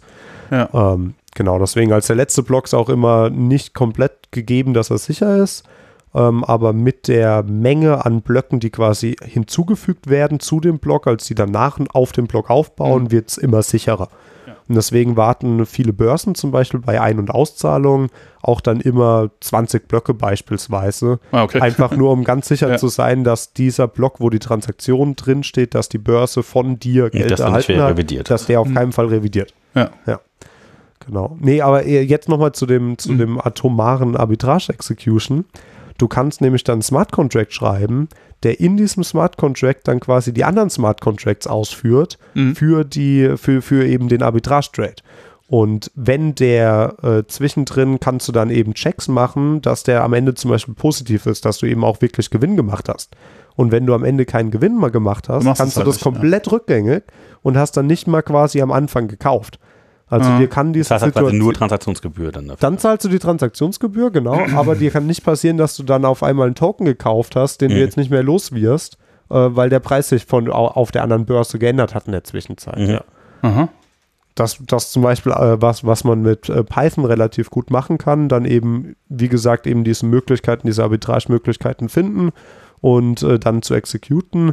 Ist aber natürlich, weil es ja quasi Arbitrage Free Lunch ist, Äh, sehr umkämpft. Ja, ja. Äh, Habe ich, hab ich eine Zeit lang gemacht und es Ja. hat auch sehr gut funktioniert, aber man muss wirklich permanent weiterentwickeln und immer die neuesten Infos da irgendwie in den Bot reinarbeiten, Mhm. um irgendwie eine Chance zu haben. Mhm. Und äh, da, da geht auch richtig Geld äh, über den Tisch. Also wenn, Ja. wenn man das machen will und äh, Mhm. da wirklich quasi sehr dedicated äh, drin arbeiten will, kann man damit auch sehr gut Geld verdienen, aber das ist nichts, was man nebenher machen kann. Ja, Ja. Genau. Ja, und ich meine, was, was eben oft noch benutzt wird, äh, wofür man dann Backend quasi schreibt, äh, wie, wie, also was man dann über Python zum Beispiel machen kann oder Serverstrukturen, ist, dass man äh, Daten einfach von der Blockchain quasi irgendwo äh, puffert, in Anführungszeichen. Mhm. Das bedeutet, man will zum Beispiel eine Preishistorie. Und Achso, und da macht man halt entsprechende äh, Auswertungen und Genau. so Analysen darüber macht man halt, wie man das sonst mit Börsendaten halt auch Genau, also, Pandas genau, ist ja genau genau. dafür solche Sachen ja, gebaut genau, worden. ne? genau ja. sowas. Und das kannst du Ja. dann aber direkt eben von der Blockchain die Daten holen. Ja, Und da durch Arbitrage sind eben auch die Blockchain-Preise meistens sehr identisch mit den Börsen, also mit Binance Ja. etc. Preisen. Und Also die äh, da realen Preise auf der Blockchain auf den einzelnen Nodes halt gegenüber denen, die dir auf den einzelnen Börsen angeboten werden, meinst du? Genau, genau, genau. Ähm, und dadurch kannst du dann zum Beispiel auch direkt von der Blockchain Daten queryen und da eben alles ein unveränderbares Ledger quasi ist, kannst Mhm. du es auch für die Vergangenheit queryen. Also du kannst nicht nur Ist-Werte, sondern auch Wahrwerte quasi bekommen von allem, was irgendwie je mit der Blockchain interagiert hat. mhm. Ähm, genau, und dadurch entstehen halt unglaublich viele Anwendungsfälle. Mhm, ja, ja. Genau. Ja, Al- Für, für Frontends zum Beispiel ähm, möchtest du selten, also Frontends können auch mit der Blockchain äh, direkt interagieren, Mhm. aber du möchtest zum Beispiel selten, dass der jetzt irgendwie 1000 Requests an die Node äh, sendet, Ja. nur um irgendwo eine Preishistorie zu bauen. Vor allem, weil das Nee. eben jeder Nutzer ja dann macht. klar, du machst Und es eher auf eine deswegen machst du es im Datenbank. Backend, äh, Datenbank, genau. Ja, also, Einmalig, ja. ja, Dafür kann man dann zum Beispiel schön Python nutzen. ja. Ähm, ja. Okay, Ja. das, macht, das macht ja dann auch quasi dann Sinn, dann seine eigene Note zu betreiben von den einzelnen Coins, damit man näher dran ist am Geschehen, oder? ja. Ich, ich meine, wenn wir über Arbitrage reden, dann, dann optimierst du sowieso auf alles. Also äh, da geht es um Geschwindigkeit, da geht es um Code-Optimierung. Ähm, es ist relativ, oder du, du kannst relativ schnell zu dem Punkt kommen, dass du quasi die perfekten Routen für Arbitrage findest. Also was du wie exekuten musst. Mhm. Weil, weil es gibt eben einfach die eine perfekte Lösung quasi. Mhm. Ähm, dass du aber derjenige bist, der es exekuten kann, das ist die Challenge. Mhm. Weil eben jeder versucht es und dann ist die Frage, Wer wird zuerst Transaktionskosten? Ja, okay. ausgeführt. Nee, nicht nur Transaktionskosten, äh, es geht mittlerweile so weit, dass du das Arbitrage executest in dem Block, wo es auch entsteht. Mhm. Das bedeutet, äh, wenn jemand handelt, verschiebt er dadurch ja den Preis. Mhm. Und du möchtest nicht quasi, nachdem der Block gemeint ist, in dem seine Handelstransaktion drin ist, danach quasi in dem nächsten Block Arbitrage extrahieren, sondern du willst in den gleichen Block reinkommen wie der. Mhm. Damit du weißt, du weißt halt quasi, wie die Preisänderung dann schon ist. Du, du, du, bevor der Nee, Preis nee, geändert damit du ist, den Preis noch weißt, sozusagen. Weil das nächste Ja. Mal ist er halt anders. Nee, nee, Moment. Nee. Be bevor, bevor der, also Akt quasi zu, an, äh, zu dem letzten bekannten Block ist Ja. der Preis nicht arbitragierbar. Jetzt kommt aber in den nächsten gemeinten Block eine Transaktion, die eine Arbitragemöglichkeit generiert. Mhm. Und jetzt willst du nicht warten, bis diese Transaktion in einem Block drin ist und dann noch einen Block später quasi das Arbitrage zu exekuten, sondern du schaust Du dir, die bevor Transaktion- die die Transaktion gemeint ist, können, schon die- bevor die stattfindet, baust du quasi schon die Das Arbitrage-Transaktion. heißt, du musst die Transaktionen, die potenziell möglich sind oder die offen stehen schon, musst du schon kennen. Genau. Und, und da musst du sozusagen Bevor die, die die. Wahrscheinlichkeit Also du gut musst die kennen, Angebote- dass das dann tatsächlich passiert. Du- du musst weil, die äh, ja. weil, weil dann dementsprechend sind deine Transaktions, äh, kannst du halt Transaktionskosten eingehen oder nicht. Ja. Äh, und dann lohnt es sich halt oder es lohnt sich halt nicht, je nachdem, ob Ja. du das richtig eingeschätzt hast. Genau. Ja. Und dann darfst du zum Beispiel nicht mehr bieten wie derjenige, der den Arbitra das Arbitrage generiert, weil sonst wirst du ja vor ihm ausgeführt. Ja. Und deswegen musst du eigentlich genau gleich Hm. viel bieten. Mittler Früher war es so, dass wenn du gleich viel geboten hast, dass es dann zufällig ist, in welcher Reihenfolge du mit anderen ausgeführt wirst. Mhm. Mittlerweile ist es so, dass es in der Reihenfolge ausgeführt wird, ähm, wie die Nodes dich gesehen haben. Also die, die Transaktion, die eine Node zuerst gesehen hat, ist auch die, die zuerst ausgeführt wird, wenn die Gebühren gleich sind. Hm. Und was dadurch passiert ist, du siehst, von irgendjemand anderem eine Incoming-Transaktion, die noch nicht gemeint ist, die Arbitrage generiert. Mhm. Und dann willst du deine Arbitrage-Transaktion so schnell wie es geht selbst bauen Mhm. und für genau den gleichen Gaspreis quasi reinstellen, dass die genau hinter der Transaktion gemeint wird, die Arbitrage generiert. Also es wird generiert und im gleichen Block wird das Arbitrage von dir executed. Mhm. Und im nächsten Block gibt es das Arbitrage schon gar nicht mehr. Mhm. Also nach einem Block ist rein theoretisch in einem perfekten Krypto-Blockchain-Markt Mhm. äh, ist, ist der Markt arbitragefrei. Weil Mhm. der Arbitrage in Ja, irgendjemand von einem schon Block raus generiert wird und direkt können, wieder er rausgesaugt wird. Ja. Ja. Hm. Okay, ja. Und dafür kannst du eben unglaublich äh, tief dann in, in den Python-Code gehen. Mhm. Und gerade weil es um Geschwindigkeit geht und Python ja jetzt nicht unbedingt für die Geschwindigkeit bekannt ist, kannst du dann eben Mhm. auch mit allen möglichen Optimierungen da anfangen, das so schnell wie es geht äh, zu machen. Da kannst du dann mit, mit Number und solchen Themen anfangen. Ja. Äh, was, was dir das Ganze ja dann runterkompiliert, äh, runtercompiled, dass es eben maximal schnell ist. Ja, ja. Ja. Tja, ja. Schon interessante Dinge tun. Ja, Ja. ich finde ich find das in sich, was du halt damit machen kannst, halt diese Transaktionsmöglichkeit, ne? Vor allem jetzt vielleicht doch auf diese politische Dimension zu kommen, dass man halt ähm, so tun kann, als wäre man eine Bank und an, also Banken ähnliche Transaktionen machen und anbieten kann, ja? Ja. Das ist super spannend, weil das halt jeder Mensch kann.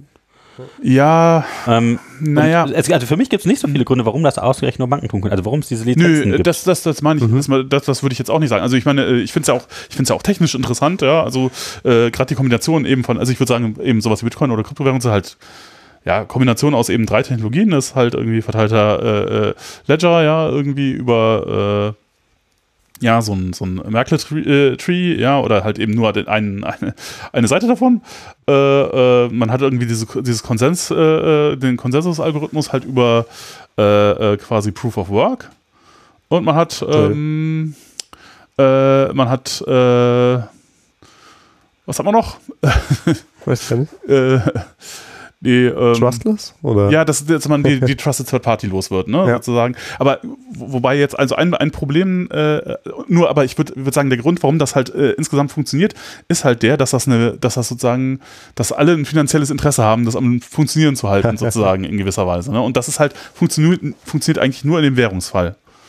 Weil äh, in allen anderen Fällen gibt es das ja eigentlich so nicht. Also äh, zum Beispiel, warum sollten die Miner meinen? Ja, das ist halt, sobald äh, irgendwie sobald, ein Incentive, ja. sobald es kein Geld ja, also da, da ist tatsächlich dieses eingeläutete Deflation ist halt ein Incentive. Ja, genau. Ja, aber- Aktuell aber- ist, ist das ja, ja. Ja, natürlich, aber auch nur äh, solange, äh, wie tatsächlich man damit irgendwas, wie es halt einen Geldwert hat. So, so, solange ich wie es halt zurücktauschen kann in, gegen Geld oder so. Weil ich muss ja mal zum Beispiel meine Stromrechnung bezahlen. Ich Ja, mach aber das, ja das nicht sind wir so, vielleicht bei dem größten Nachteil ist halt tatsächlich so der Stromverbrauch gerade, oder? das ist natürlich auch noch so ein Problem, genau, wo man sagen würde, okay, das war von Anfang an ja schon irgendwie, äh, Mhm. sozusagen haben viele gesagt, so, oh, oh, was ist das denn? Das ist, äh, ja, ähm, das ist halt das Problem. Das, also ich meine, das war- ist auf der einen Seite das, was Proof of Work Sicherheit, sicher macht, ist halt, dass Strom Geld kostet. Und äh, auf der anderen Server. Seite, auf der anderen Seite ist es halt das, was, äh, was das halt sehr problematisch macht, weil äh, ich weiß nicht, wie viel äh, äh, braucht Bitcoin zurzeit. Das Bitcoin-Netz braucht irgendwie sowas wie 14 Gigawatt äh, oder so. Auf jeden Fall einiges, ja. Also man, man Das schätzt zwischen, Land. Ne? zwischen ja, so wie Ja, ja. Argentinien oder keine Ahnung, oder ich weiß nicht, was, was sind es, irgendwie ein paar Atomkraftwerke oder so. Und ähm, Ich das glaube, ist natürlich- 13 waren es. 13 Atomkraftwerke, Ja, die nur laufen sein. für Bitcoin. Ne? Und das ist natürlich irgendwie ein großes Problem, weil. Absolut, ja. Äh, äh, und ich, ich meine, es gibt ja auch dann Versuche, irgendwie das, das zu ändern. Jota war, glaube ich, einer der ersten, die das probiert haben. Und äh, Ethereum hat, glaube ich, in der FAQ auch irgendwie stehen, dass sie Ja, eigentlich Moment. jetzt Proof of Das, äh, das wird jetzt machen wollen. interessant. Nächste Woche ist es soweit, ne? Ach, ernsthaft, okay. Das, Tatsächlich, nächste Woche wird Ethereum von Proof of Work auf Proof of Stake umgestellt. Ah, okay. Da, da sind sie jetzt schon seit zwei Jahren insgesamt dran. Ja. Es gibt seit, äh, auch schon seit, oder seit drei Jahren sind sie dran und seit zwei Jahren gibt es sogar die sogenannte Beacon, Beacon Chain. Das ist quasi die Grundlage für eben die Proof of Work, äh, Proof of Stake Chain. Mhm. Und jetzt äh, nächste Woche, es, es ist kein konkretes Datum, aber so eine Spanne von zehn Tagen, also irgendwann so nächste, übernächste Woche, ähm, soll dann äh, Proof of Work tatsächlich auf Proof of Stake umgewandelt werden. Und das bedeutet, auf einen Schlag wird Ethereum keine Miner mehr brauchen oder keine Proof of Work Miner, die, die eben irgendwelche Rätsel quasi lösen. Ähm, du brauchst dann quasi nur noch die Nodes, die eben für, für den Traffic etc. Zu sind, äh, zuständig sind. Also die stimmen dann ab, wer dann recht, recht hat oder wie läuft das? Genau, äh, da, da können wir mal reingehen. Ähm, also momentan Proof of Work sind wir ja mal kurz durchgegangen, ne? dieses mathematische Rätsel quasi, den Hashwert zu finden. Genau, die Nouns und dann musst du halt äh, Genau, relativ die Nuts rechnen, zu bevor du finden, halt. genau. Ja. Und jetzt geht es nämlich mit Proof of Stake. Staken ähm, ist im Endeffekt, du lockst dein Ethereum dafür, dass du ein Stimmrecht bekommst. Und was das bedeutet, ist, du, äh, du, ja, eben du, du lockst Ethereum und dafür hast du ähm, von Zeit zu Zeit die Möglichkeit, einen Block zu signieren, zu validieren, zu, zu produzieren. Mhm. Und ähm, das Ganze funktioniert Du musst dann lange warten, bis du endlich lügen kannst und deine Transaktion damit rein. ja, ja, ja, ja, nicht nur das, sondern du bekommst da ja dann auch eben das Geld für diesen neuen Block. Mhm. Äh, erstens von den Transaktionen, die in dem Block drin sind. also macht es Sinn, eine Transaktionsgebühren. Ethereum-Node zu betreiben. Ja, genau, das ist es ja. Also das, das sind dann sogenannte Mining Nodes. Und äh, im Endeffekt nimmst du einfach ganz viel Ether, lockst die, also setzt die fest, dass das nur noch für Also eben gerade fragen, das, Lock, das was meinst du mit Lock? Ja. Genau, also dass es nur noch fürs Betreiben dieser Node quasi benutzt wird. Und äh, dafür hast du dann eben Stimmrecht und darfst dann eben Also für produzieren. Geldhaltung bekommt Genau. man Stimmrecht. Genau. Also, das Ja. heißt, du Und tust die- so, als wärst du eine Zentralbank, die Geld besitzt oder irgendwie sofort Nox.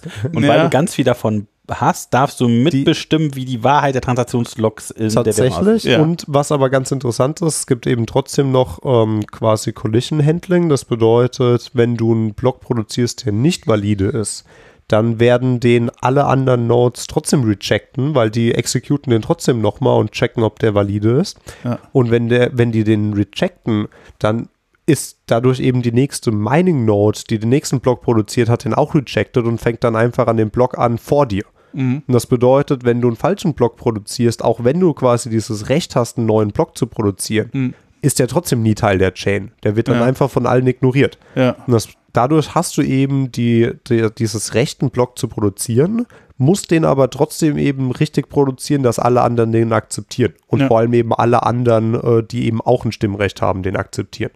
Und Ja, dadurch ja. hast du eben ein System, was eben wieder auf Mehrheitsentscheide geht quasi. Mhm. Also wenn die Mehrheit eben Block akzeptiert, dann äh, ist der okay. Und was passiert jetzt, wenn ich jetzt einfach hingehe und sage, ich spawn jetzt x Millionen Nodes irgendwo? Ja, ja, es das geht ist ja halt, nicht um die Notes, es geht ja, wie du viel brauchst das, Geld äh, du du gelockt brauchst, hast. bräuchtest halt Geld dafür. Ich halt, brauche den maximal, also die Mehrheit der, des Besitz an allem Ether. An allem gelockten Ether, ja. Ja. Mhm. Genau. Und das ist momentan auch unglaublich viel. Also da, äh, ja. Ja, aber es, ich meine, im, im Grunde, ähm, ja, äh, also, also äh, okay, klingt alles interessant. Ich weiß jetzt auch nicht, wie das auch im Detail äh, funktionieren soll, aber klingt auf jeden Fall, ich meine, ist auf jeden Fall besser als irgendwie, äh, äh, irgendwie Öl äh, zu Strom erzeugen. Ja. Also das klingt auf jeden Fall schon mal nach einer besseren Idee. Auf der anderen Seite, ich, äh, der, der, die, äh, die Angst wäre da ja, dass halt das dazu führt, dass man halt so eine Oligarchie von Leuten hat, die halt irgendwie quasi das machen können. Und dann hätte man halt die Trusted Third Party wieder. Ich Ne, meine, es ist halt tatsächlich ähm, jetzt eben auch der Fall. Die Leute, es gibt ja immer, es gibt ja, man, man kennt es vielleicht aus Fernsehen und so, die, diese riesengroßen Mining-Rigs, die ganze Industriehallen voll Ja, ja, mit klar. Minern haben. Ja. Und das sind eben quasi diese Oligarchen in dem System Ja, ja, aktuell. Ja, ja. Und die gehen dann eben einfach nur über in die Whales, nennt man sie, also die, die Wale, die Kryptowale, die eben ganz viel Ether haben. Mhm. Äh, die haben dann eben diese überdimensionale Stimmrechte. Also Aber dieses Third Party, Trusted Third Party ist nicht weg, sondern das Äh, ja, gut, ich so meine, Ja, ist Moment. natürlich, sie ist natürlich Sie deutlich, äh, ja. Genau, sie ist trotzdem unglaublich verteilt. Ja. Du hast dann eben vielleicht irgendwelche Leute, die 5% quasi Stimmrecht haben. Und wie gesagt, 50% brauchst du. Was eben immer noch nicht super dezentralisiert ist und nicht, ich meine, ja, wollten wir eh noch mal reden, was wirklich dezentralisiert ist, aber zumindest nicht super verteilt ist, sage Ja. ich mal. Äh, aber es sind eben trotzdem nur 5%. Das bedeutet, du müsstest trotzdem Ja, irgendwie zehn andere Leute finden, die auch 50 den 5% haben. aber ja. die gibt es halt wahrscheinlich eher nicht. Also ja, es- wahrscheinlich. Ja, vielleicht musst du 200 Leute finden. Aber das ist Genau, ja, ja, ja. genau Okay, das, das ist halt die Frage quasi, das, wie viele. Leute halten eben die 50 Prozent? Mhm. Also die, die, die, wenn du die größten Ethereum-Hälter, äh, äh, Besitzer quasi zusammennimmst, wie viel von denen ergeben 50 Prozent? Mhm. Und 50 Prozent ist eben schon einiges. Ja, können ein Und paar tausend, ein paar zehntausend, ein paar hunderttausend sein, ja. Ja, also bei, bei, aber wenn man, Boah, wenn man wahrscheinlich eher sogar mehr. Was, was aber noch dazu kommt, ist eben in dem Moment, wo diese Leute sich zusammenschließen und die Blockchain quasi unsicher machen, hat die Blockchain auch quasi keinen Wert mehr. Mhm. Und dadurch verliert eben Ethereum auch an äh, ihr, den kompletten Wert oder zumindest einen Großteil auf einen Schlag an Wert. Mhm. Und diese Leute haben ja Haben kein 50 Interesse dran, Prozent okay. von denen. Das bedeutet, Sie haben ein Sie- sie daran. sie, ja. sie, sie können theoretisch Ethereum da drin Sachen machen, ähm, wie zum Beispiel Transaktionen, die eigene stattgefunden haben, wieder zu revidieren. Mhm. Aber sie können niemals. Ja, du setzt dann quasi dein eigenes aufs Spiel. Das heißt, du müsstest Nee, nicht so schnell aufs wieder Spiel, sondern es ist abhauen. dann halt weg. Ja, du müsstest dann ganz schnell dann irgendwie das umwandeln und damit abhauen Aber du können. kriegst damit nicht das so- 50 Prozent umgewandelt. Ja, ja. Das ist ja die Sache. Also kein Markt der Welt gibt hin, dass du 50 Prozent vom gesamten Ethereum auf einen Schlag verkaufen kannst. So viel Buy-Orders gibt es halt einfach nicht. Ne? Ja. Ich, ich glaube, es gab irgendwo mal eine Statistik, dass du ungefähr ein halbes Prozent vom gesamten Ethereum auf einen Schlag verkaufen kannst. So in den aktuellen ja, Marktsituationen. halben und dann kannst ist du halt einfach nicht viel weg. machen. Ja, und damit kannst du Genau. halt nicht viel machen. Das dadurch im Endeffekt Ja. verlierst du dann dein komplettes Ethereum für diesen, für diese, die, diese Umwandlung der Chain. Mhm. Also es ist nicht mal wirklich ein Hack, weil du musst trotzdem noch die Regeln der Chain beachten. Du kannst selbst dann, wenn du 50% hast, die Regeln der Chain nicht missachten. Du kannst aber Transaktionen äh, in der Historie hinzufügen, die da gar nicht waren, oder aus der Historie rausnehmen. Rausnehmen, ja. Mhm. Aber du kannst trotzdem keine Sachen machen, die die Chain an sich gar nicht äh, erlaubt. Mhm. Na gut, du könntest ja auch ein paar. Ja, egal. Mhm. Genau. Und dadurch verlierst du aber eben diese 50 Prozent, was, was das aktuell, äh, ich, ich, ich weiß gerade Ja. gar nicht den Market Cap von äh, Ethereum. Ich glaube, äh, Bitcoin war ja eine Trillion und Ethereum ist dann wahrscheinlich eine halbe Trillion oder so. Und das bedeutet, du verlierst dann quasi eine Vierteltrillion, um das zu hacken. Oder eben Transaktionen umzu zu münzen. Äh, und dafür brauchst du eben erstmal irgendwo was, was eine Vierteltrillion wert ist. Ne? Auf der Blockchain. 200 Milliarden oder wie ist das? 200 Milliarden. 200 Milliarden Ethereum? Wenn ich das verstehe, richtig verstehe, ich weiß nicht. Also ich, äh, ich war auch gerade im Englischen wieder Million, Billion, Trillion. Ja, Billion, Äh, genau, Billion sind ja Milliarden. Ja. Ja. Ähm. Ja. Ja, ja, gut, okay. Also ich meine, ja, das wäre, das macht das natürlich schon äh, irgendwie äh, in- interessanter. Da haben sich sehr viele Leute sehr viel Gedanken gemacht, wie Proof of Stake Ja. äh, gleichzeitig dezentralisiert bleibt oder ja, äh, Ja. verteilt und, und trustless bleibt und äh, eben trotzdem kein oder keine hohen Stromverbraucher hat. Es gibt sogar einige Chains, ähm, die jetzt schon auf äh, Proof of Stake arbeiten. Mhm. Die, die sind nicht so groß wie Ethereum und haben nicht den Angriffsvektor und auch nicht das, das Value Locked von Ethereum. Dadurch sind die nicht so unter Angriffen wie Ethereum. Mhm. Ähm, die äh, laufen aber, es gibt aber schon Chains, die schon zwei Jahre oder so auf Proof of Stake laufen tatsächlich. Und äh, von diesen Chains gibt es sogar einige, die komplett klimaneutral sind. Mhm. Das bedeutet, die, äh, ich meine, klar, das ist dann über ein Offset wieder geregelt, davon kann man jetzt halten, was man will, aber die offsetten sogar diese kleinen Emissionen, die sie durch die Nodes haben, die nicht Proof of Work, sondern Proof of Stake Nodes haben, äh, die, die kompensieren sie dann eben nochmal durch Klima-Offsets und sind dadurch komplett klimaneutral sogar. Also das gibt Ja. sogar klimaneutrale Blockchains. Ja, ja, ja. Und Ethereum geht auch sehr nah in die Richtung als klar. Ich, ich bin mir nicht ganz sicher, aber ich bin mir ziemlich. Meine Schätzung wäre, dass wahrscheinlich 99% vom aktuellen Ethereum-Stromverbrauch äh, durch Proof of äh, Stake dann quasi wegfällt. Ja, ja, klar. Weil eben dieses ganze mathematische Ja, ja. Rätselsolven eben auf einen Schlag unnötig ist. Ja, ja. Und Grafikkarten werden wieder günstig.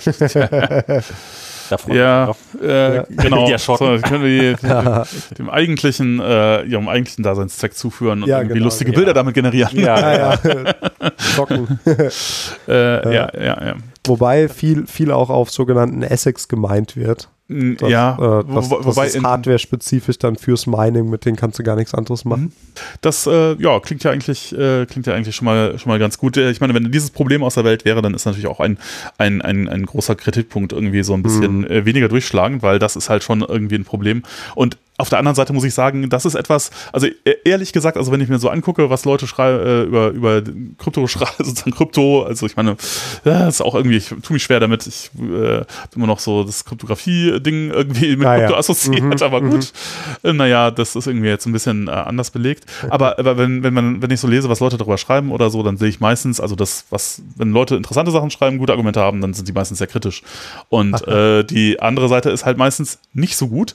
Das Einzige, wo ich sagen würde, okay, da habe ich so einen Hoffnungs- oder da würde ich sagen, ähm, das, äh, was mich so ein bisschen, wo ich sagen würde, okay, also da wollen wir doch vielleicht doch mal sehen, ist, ähm, oder was, was, was mir sagt, okay, vielleicht ist, ist halt, dass äh, viel Kritik so einen moralischen Unterton hat. Ich meine, Ja, jetzt kann man sagen, Moral ist gut, äh, aber ich habe natürlich immer so den, den? Verdacht, ja, wenn jemand anfängt, äh, irgendwie Moral auszupacken, dass da ja dann, äh, dass man das halt vor allen Dingen deswegen tut, weil einem sonst die Argumente irgendwie nicht so richtig, weil man sonst keine guten Argumente hat, ne? Und das ist natürlich eigentlich schwach. Ja, ist also klar. öfter so tatsächlich. ähm, aber ja, man, sozusagen so so globaler Blickwinkel drauf wäre für mich eher so ein ästhetischer. Ja, so ästhetisch ist halt immer. äh, Das, äh, ich finde, das war, ich, ich habe ja irgendwie, äh, ich weiß nicht, wir hatten auch kurz vor der, äh, wir hatten vor der Sendung so einen kurzen Austausch, wo ich, Ja. so, ja, uh, pff, irgendwie hier gibt es auf Uni Cambridge irgendwie so ein Ding, wie viel äh, Energie verbraucht Mhm. äh, Bitcoin. Äh, wow, äh, kr- krass so viel. Und dann meinst du, ah, guck mal hier, äh, ist ja irgendwie vielleicht gar nicht so schlimm mit dem Energieverbrauch. Ja. Und dann gucke ich auf diesen Artikel und denke mir so, also irgendwie, irgendwie ist er nicht gut geschrieben. Dann, äh, okay, ähm, äh, die Grafiken sind komisch, dann seltsam. Was ist denn das? Das ist auch seltsam. Okay, googeln wir mal den Namen von dem. Äh, dann steht der Krypto-Influencer, ja, und dann, dann guckt man eine, eine Ich Stufe weiter und dann arbeitet er als geskippt. in der Market Marketing für irgendein Dings, ja, Ja, und dann, dann ist ja, okay, äh, das war keine seriöse Quelle, das ja, nee, ich meine ich mein nur, das ist halt, sowas passiert mir häufig, ja, wenn ich dann denke so, oh, interessant, okay, was ist, dann denke ich so, äh, was war das denn, ja? Und äh, also sozusagen aus dem ästhetischen Blickwinkel ist das halt oft irgendwie so, mh, Seriöse Infos im Kryptobereich sind sehr schwer zu bekommen. Genau, das kann Da jetzt muss man eigenes selbst tief drin Genau. sein, um die äh, auch zu finden. das ja. kann natürlich einfach sein, dass die Leute, die sich damit seriös beschäftigen, was anderes zu tun haben, als irgendwelche Artikel drüber zu Oder, schreiben. oder ja? Weil, lieber, Ja. lieber nicht sagen, weil dann werden ja immer mehr Leute die arbitragieren. ja, Aha. oder lieber nicht sagen, Gründe haben. da- Ja, na, natürlich, das kann natürlich sein, ja. Es, äh, das wäre natürlich auch ein, ein, ein, eine Möglichkeit, ja. Aber man könnte Aber, gemein sei, sein und auch sagen, dass das Zielgruppen zugeschnitten ist. ja, klar, natürlich. Also ich meine, ja, ja, ja. Äh, ja. Also, das ist das ist ja auch so ein Problem. Ich meine, äh, ich würde ja sagen, so aus, aus, das gesamte System, sozusagen jetzt nehmen wir nur Bitcoin, die anderen kenne ich gar nicht, Mhm. äh, äh, ist ja so, dass, dass darauf angewiesen, dass da immer wieder neues Geld reinkommt und irgendjemand, und jetzt gibt es die Leute, die halt Und Geld ausgeben, Streit, ja. Mhm. äh, die müssen die sich jetzt irgendwas überlegen, wie sie Leute dazu kriegen, dass sie da, dass Ja, da ja. das Geld rein Das und das schon. tun die wohl auch, ja. Ja, und die Frage ist halt, ähm, ob diese Wette, ne, die halt dazu führt, dass irgendwie Privatmenschen ganz furchtbar reich werden, weil die ganz tolle äh, Wettgewinne haben irgendwie, ne, dass das eigentlich nicht so ein natürlicher Mechanismus sein kann, unabhängig von der Deflation, die eingebaut ist irgendwie. Also die Frage ist halt wirklich, wo diese Ankopplung mit der Realwirtschaft äh, passiert. Also Ja. nicht, dass es jetzt nicht äh, selbe Coins geben kann, die äh, gleich zum Dollar tauschen oder sowas, kann ja passieren, sondern wo halt so ein echter Wert von so einem Coin beispielsweise ist, ja. Der muss ja an irgendwas geknüpft sein. Beispielsweise wie so ein Smart Contract, dass ich halt jetzt einen Zins habe, Ja. ja, der, Ja, ja. der halt für einen Kredit vergeben wird oder sowas. Genau. Und, und diese Sachen müssen ja irgendwo äh, auf realen, ja, weiß nicht, Berechnungen irgendwie beruhen. Und das wäre so ein realer Kurs, der dahinter stecken könnte. Aber ich Mhm. hatte nicht das Gefühl bisher, dass das irgendwie der Fall ist. Na, ich meine, bei Smart Contract Plattformen gibt es eben schon viele Protokoll äh, oder Tokens, die du eher als Aktie sehen kannst, als als traditionellen Krypto-Token. Ja, aber ja, ich, ich, ich tue mich ja mit dieser Aktie so ein bisschen schwer, weil das so ein bisschen halt so ein in sich Ding ist. Ne? Also wie gesagt, also in Aktie steckt meistens so irgendwie was äh, wertehaltigeres drin. Also äh, werden gut, eine Aktie Ressourcen von der Boden Börse. ausgebeutet oder so, ne? Ja, aber eine, eine Aktie von der Börse zum Beispiel Ja. ist ja eigentlich genau das gleiche in dem Fall wie bei eben Uniswap, was wir vorhin angeführt haben, nur dass das eben eine Aktie von einer dezentralisierten Börse ist. Aber es ist beides eben Naja, also- eine Dienstleistung, dass Nee. Nutzer quasi Werte gegeneinander tauschen können. Naja, aber die Frage ist ja genau, was, was halt der Wert ist. Da- Das ist ja genau der Punkt. Weil ein Aktienunternehmen, was als börsennotiert ist, hat jetzt Mhm. ja meistens entweder irgendwas mit Ressourcen zu tun, die beuten den Planeten aus oder die beuten irgendwelche Menschen aus und generieren da irgendwie Mhm. Ich, ich, ich rede aber über, über, über Börsen, ne? also ähm, quasi Du, nicht du hast die Aktie, ein, ein, die, Teil, ein Teil an der Börse, ja, Ja, okay. ja. Aber das ist ja auch schon sehr meta. Also das ist halt. Ja, okay, aber, aber hast du ja auch in, im realen. Klar, ne? Also auch, es, ja. gibt, ja- es gibt ja Börsen, die eben verbrieft sind, an denen du Anteile haben kannst, etc. Ich glaube ja, nicht genau, mal viele, ja, ja, aber verdienen sowas halt gibt auch es ja. Transaktionskosten dass die Genau. anderen Leute halt handeln und so. Aber Und ja, genau. Banken eben wiederum genau das Gleiche. Also ich, ich verstehe, ich verstehe, dass da so ein in sich, das meinte ich mit in sich Geschäft, Mhm. also ein in sich äh, Wirtschaft entstanden ist und dass halt äh, die Komplexität von den Coins und, und den Token, die da irgendwie äh, auf dem Markt dann angekommen sind, relativ viele Transaktionsmöglichkeiten und auch komplexe wirtschaftliche Geschehnisse und eigene Märkte innerhalb dieses Ökosystems ermöglicht, ja, das halt so eine, ich würde es jetzt nicht Schattenwirtschaft nennen, ja, aber das halt äh, so ein Parallel zu dem äh, Realwirtschaftskreislauf da irgendwas, in Anführungszeichen irgendwas, ne, Digitales funktioniert. Aber was ich halt immer noch nicht sehen kann, ist halt diese Verknüpfung mit dem, was ich so tue. Ich meine, klar, mh, wenn ich jetzt das als Geld benutzen könnte und ich könnte hingehen und sagen, hey, äh, ich hätte gerne das Bier, Ja. ich zahle jetzt dafür mit einem Ja. Würde und ich- das ist jetzt direkte Transaktion. Würde ich auch sagen. Also, also äh, gefährlich. mir, mir, mir wäre es auch egal, ob das Lightning ist oder was anderes, wenn ich sagen würde, Ja. ich kann tatsächlich, eine, ich meine, es gab ja irgendwie, wo war das in Berlin, Room 77 oder so, wo Ja, ein Burger mit Bitcoin Berlin, ja. zahlen konnte. Ja. Aber wenn, wenn ich tatsächlich irgendwie damit äh, irgendwie bezahlen kann, irgendwo in der Kneipe oder Mhm. sowas, wenn das tatsächlich geht, oder auch nur bei Amazon, das würde mir schon reichen, wenn das tatsächlich funktioniert und zuverlässig, dann würde ich sagen, okay, bin ich überzeugt, das ist ein Anwendungsfall. Genau. Aber äh, solange das eigentlich äh, nicht so wirklich Ich, ich würde es halt aktuell eher wie eine Fremdwährung sehen. Ja, aber das ist es ja nicht. Das ist ja genau der Punkt. Das, ist, halt- ja keine Fremdwährung. es ist keine Währung. Weil, weil du kannst ja. nicht einfach in das Land fahren und danach diese Realwirtschaft machen. Ja. Und das, das ist ja genau der Punkt. Also, weil, ähm, ich weiß, was du meinst mit einer Fremdwährung, aber das ist ja quasi eine, eine eine Fremdwährung von einem äh, fiktiven Land, äh, keine Ahnung, also Mhm. tauschen wir Währung Mars. Und ähm, wir, da ist halt keine Wirtschaftskreis, auf die, auf die wir irgendwie Einfluss haben. So, und das ist halt, das, das meine ich halt, weil also, Mhm. jede, also hinter jeder Währung ist ja so ein komplexerer Vorgang, wo halt äh, so Individuen drin Oder, stecken, oder, ich, so. äh, oder nochmal noch eine andere. Ich meine, das ist ja auch so ein, so ein Ding. Du hast ja mit diesen Smart Contr- Contracts hast halt auch eben das Problem. Also ich würde auch sagen, ich akzeptiere, dass das, dass man damit innerhalb von diesem ganzen äh, Blockchain-Konstrukt damit coole Sachen machen kann. Aber das Problem ist, wie kommt man nach außen und wie kommen Sachen von außen da rein? Also wenn ich jetzt zum Beispiel einen Smart Contract machen wollte, weiß ich nicht, äh, ich möchte irgendwie meine meine äh, äh, äh, äh, ETHs oder was auch immer äh, möchte ich vererben oder so, wenn ich sterbe. Ja, woher kriegt die Blockchain mit, dass ich tot bin? Ja, gar nicht. Du musst halt dann tatsächlich dann irgendwie die, die Keys mitwerben und die Software, auf der es drauf ist. Oder die Hardware, auf der es, äh, das dann liegt, Ja. das ist Ich gespeichert. meine, das, das ist jetzt ein sehr Ja, oder oder Nein, aber- irg- irgendwas ja, anderes. Keine ja, aber Ahnung, genau Informationen reinbekommen. Das ist genau. generell die, ein Thema und das sind sogenannte Orakel. Ja, klingt Das- für mich das- dann nach Trusted Third Party. Ja, Also, ist es nämlich, genau. Äh, es, es gibt viele Provider, die versuchen, das möglichst trustless zu machen, dass Mhm. du dann eben auf, auf wenige Leute das quasi aufteilst. Ähm, da du es eben nicht komplett in, in einer Third Party hast, aber eben quasi Multi, weiß nicht, Multiparty, die, die da dann abstimmen muss. Mhm. Ähm, aber genau, also das ist ein großes Problem. Wie bekommst du Daten von außerhalb der Blockchain in die Blockchain rein? Ja.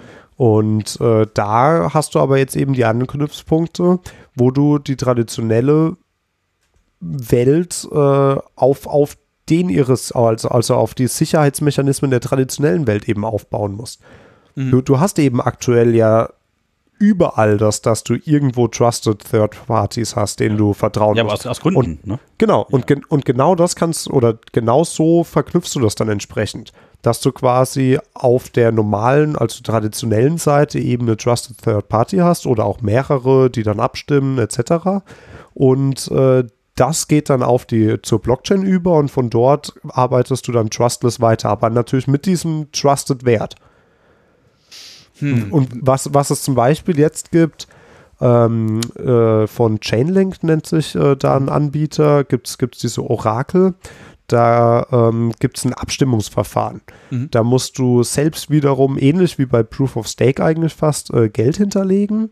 Und äh, dann kannst du von der normalen Welt Werte in die Blockchain reinspeichern.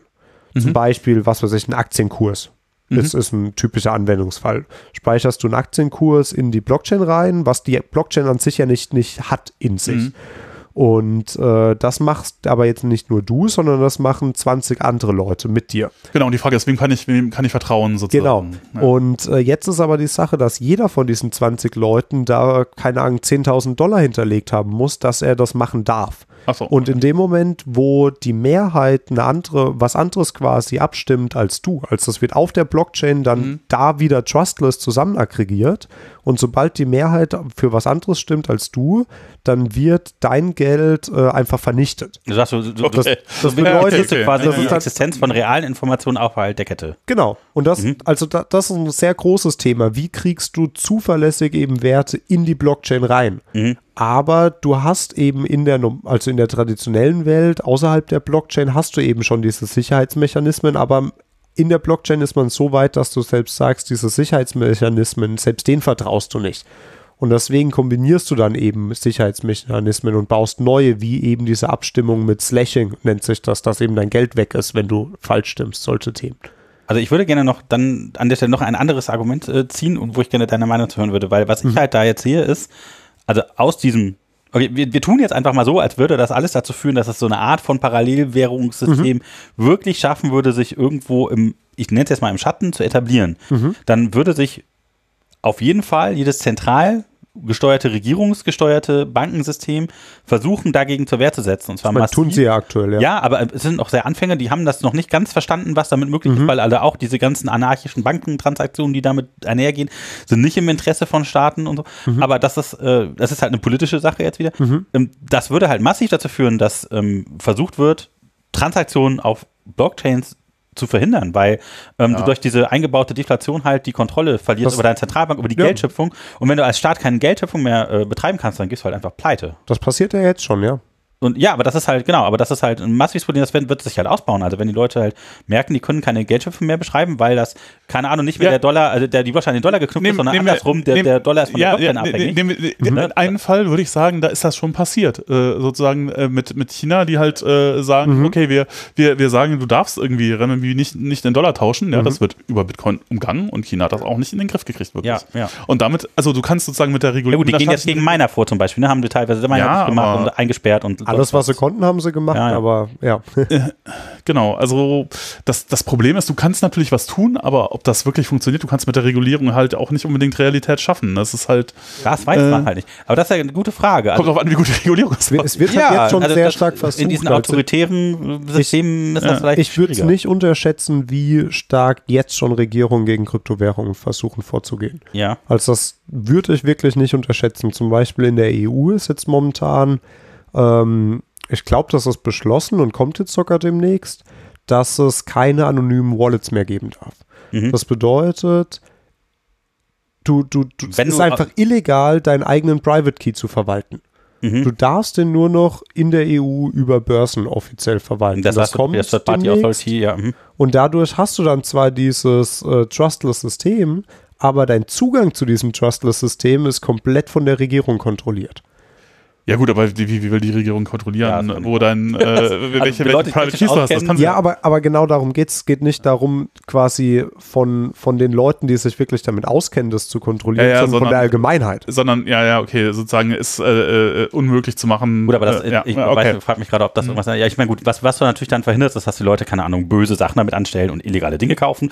Aber das ist, glaube ich, relativ naiv zu glauben, dass das der eigentliche Zweck wäre, sondern diese ganzen, wirklich die Schattenwirtschaftsdinge, die damit einhergehen, die viel gefährlicher sind für sowas wie so eine Zentralbank, die kriegst du damit natürlich nicht in den Griff. Selbst wenn du weißt, von wem das Geld kommt, ist, dann nützt Ja. das ja nichts. Ja. Wenn das Ja, Geld dann über das- diese ich Tra- Systeme abgewickelt ich weiß, wird. Ich weiß nicht, ob wir, das, ob, wir das, ob wir das hatten. Also ich meine, jetzt auch, äh, also äh, äh, wenn, man, wenn, man, wenn man schon da ist, äh, also offenbar ist das nicht so ein großes Problem, dass Leute da irgendwie deswegen auf andere äh, äh, ähm, äh, Währungen, äh, äh, so, so Kryptowährungen umsteigen würden. Aber bei Bitcoin ist es ja dadurch, dass das komplett äh, irgendwie alles nachvollziehbar ist, Mhm. ist ja so, also das ist halt, das ist halt überhaupt gar nicht anonym oder überhaupt gar nicht, Ja. quasi, du kannst deine Transaktionen nicht verstecken eigentlich. Würde ich aufpassen, die, die Transaktionen sind öffentlich, aber die quasi Verbindung von dir zur Wallet muss nicht gegeben sein. Ja, klar, natürlich. Und genau das ist eben das, was jetzt die EU gerade aber, versucht. aber wenn, aber wenn, aber wenn, ne- nehmen wir, nehmen wir an, hypothetisch, hypothetischer Fall, äh, ich kaufe jetzt seit Jahren Drogen irgendwie Mhm. im Darknet. Würde ich natürlich nie tun. aber egal. Äh, keine Ahnung, jetzt geht, geht, äh, also ich, ich bekomme irgendwie diskrete Post aus Kanada oder sonst woher. Mhm. Und ähm, jetzt geht äh, aber irgendwie die Polizei dahin und nimmt den Laden hoch. Mhm. Jetzt kommen da von meiner, äh, jetzt steht da irgendwo äh, irgendwie äh, Transaktionen im, im, im, ähm, äh, in der Blockchain, die ich nicht verhindern kann, die Also da drin hat, hat jeder diese Händler deine Und jetzt- Adresse und mit dem Umsatz Das Problem ist, der braucht, muss die Adresse haben. Der muss die Adresse haben, sonst kann er Ja. nichts schicken. So, jetzt äh, das zusammenzuzählen ist ja nicht so schwer ja, eigentlich. das ne? Geht aber Äh, zum Beispiel weiter und genau das ist das, was momentan von der US wiederum reguliert wird. Es gibt sogenannte Mixer. Mhm. Und mit einem Mixer kannst du im Endeffekt äh, Geld transferieren, ohne dass, ob, obwohl es öffentlich in der Blockchain ist, ohne dass es nachvollziehbar ist, von wem zu wem es gesendet wurde. Mixer, das klingt mir nach, nach Mixmaster, Remailer, Mix, äh, so Tor. Äh, so lange komplex machen, bis der Aufwand, das wieder zusammenzubauen, so hoch ist, Nee, dass das tatsächlich, nicht ich meine, das kannst du an sich ja automatisieren, Mhm. die, dieses, diese Nachverfolgung. Nee, ähm, was du bei einem Mixer machst, ähm, traditionelle Mixer, die eben trusted sind, ist, du sendest einfach an eine einzige Wallet, die zentral eben gesteuert wird, sendest du Geld und dann irgendwann später äh, sendet der das Geld weiter an wen auch immer du es ihm sagst. Und das funktioniert so, dass er eben nicht genau den Betrag weitersendet und Mhm. dass ganz viele Leute das so machen. Das bedeutet, seine eine Wallet hat Also ein äh, tausende. Transaktionen, die eingehen und tausende Transaktionen, die Ja. ausgehen und die sind auch von den Werten Entweder mittlerweile macht man es alles gleich, das bedeutet, du sendest immer genau einen Ether rein und einen Ether wieder Ja, raus, ja, ja. oder zumindest eben nicht genau das, was du reinsendest, ist das, was rauskommt. Okay, das, das ist quasi das gleiche, das ist das gleiche Prinzip wie hinter Mixmaster Remailern auch und hinter, Okay. hinter Onion Routing. Ja. Äh, da macht man das mit Paketen und äh, man pattet die auch alle auf die gleiche Länge und dann Mhm. Ah, ja, sendet man die zu zufälligen Zeitpunkten raus, damit du halt Ja, keine ja. Korrelation machen kannst zwischen rein und rausgehen. Dann ist das da sehr ähnlich, genau. Und das ist übrigens der, der, derjenige, der sich das ausgedacht hat mit, den, mit diese, äh, diese, diese äh, äh, Mixmaster-Geschichte, ist David Schaum. Äh, der hat sich auch eCash ausgedacht. Äh, Ah. Das war äh, die, die erste, der erste, einer der ersten Ansätze für, für Ja. diese Digi Also da, ähm, ja, interessant, interessant. ja. Äh, aber, aber es gibt ja auch noch welche, es gibt ja auch noch so Kryptowährungen, bei denen das halt quasi eingebaut ist, dass man nicht rauskriegen kann. Monero, genau. Ja, oder äh, Zcash, äh, Cash, ja.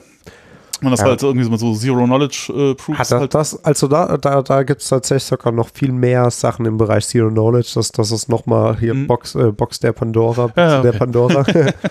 da, das ist nämlich ein sehr interessantes Thema. Damit kannst du im Endeffekt beweisen, dass eine Berechnung richtig ist, Ja. ohne die Berechnung und die dazu führenden Werte quasi preiszugeben. Ja. Und äh, dadurch kannst du im Endeffekt die komplette Blockchain irgendwo zentral ausrechnen und kannst dann aber jedem anderen beweisen, dass du eben den originalen quasi Blockchain-Code benutzt hast, um das auszurechnen. Mhm. Das bedeutet, andere müssen das nicht mal nachrechnen, um zu validieren, dass sie zum gleichen Ergebnis kommen, sondern sie können direkt ein Ergebnis, ohne es nachzurechnen, validieren, dass es mit dem Code generiert wurde, den, der genommen werden soll im Endeffekt. Mhm. Und äh, was du damit, und dadurch kannst du das eben unglaublich skalieren, weil eben nur noch ein einziger die Blockchain quasi ausrechnen muss. Machst du das? Du machst halt Hash, Hash und dann guckst du, ob die Kombination der Hashes den neuen Hash oder Ja, was? das ist tatsächlich unglaublich komplex. Also ähm, ich, ich würde fast sagen, da, das sollte man sich selbst durchlesen, weil ich das klar, glaube ich selbst jetzt in mehreren Stunden gar nicht so erklären könnte, dass man es einigermaßen auch nur versteht. Mhm. Ähm, also das ist wirklich sehr Spannend. komplex. Das ist ähm, ähm, ja, ist, äh, genau, vielleicht, Ja, ist vielleicht- lieber ist selbst für den Podcast Shownotes, genau, ja. so für den Podcast. Aber man kann, genau, wir können das verlinken und dann. Äh, Genau, ja, vielleicht mal was verlinken, ja.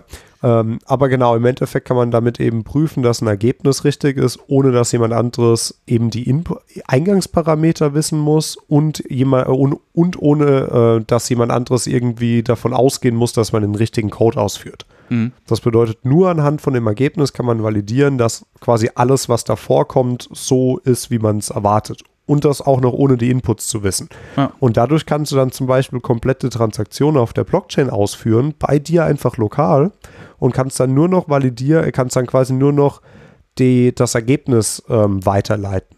Mhm. Also das Ergebnis ist dann einfach, meinetwegen nach einer Arbitragetransaktion, du hast jetzt äh, 1000 Dollar mehr. Hm. Und du kannst auch quasi dann eben mathematisch beweisen, dass das eine valide Transaktion ist, dass du jetzt 1000 Dollar aus dem Nichts quasi geschaffen hast. Und Mhm. natürlich die Börsenpreise ein bisschen verschoben hast dadurch.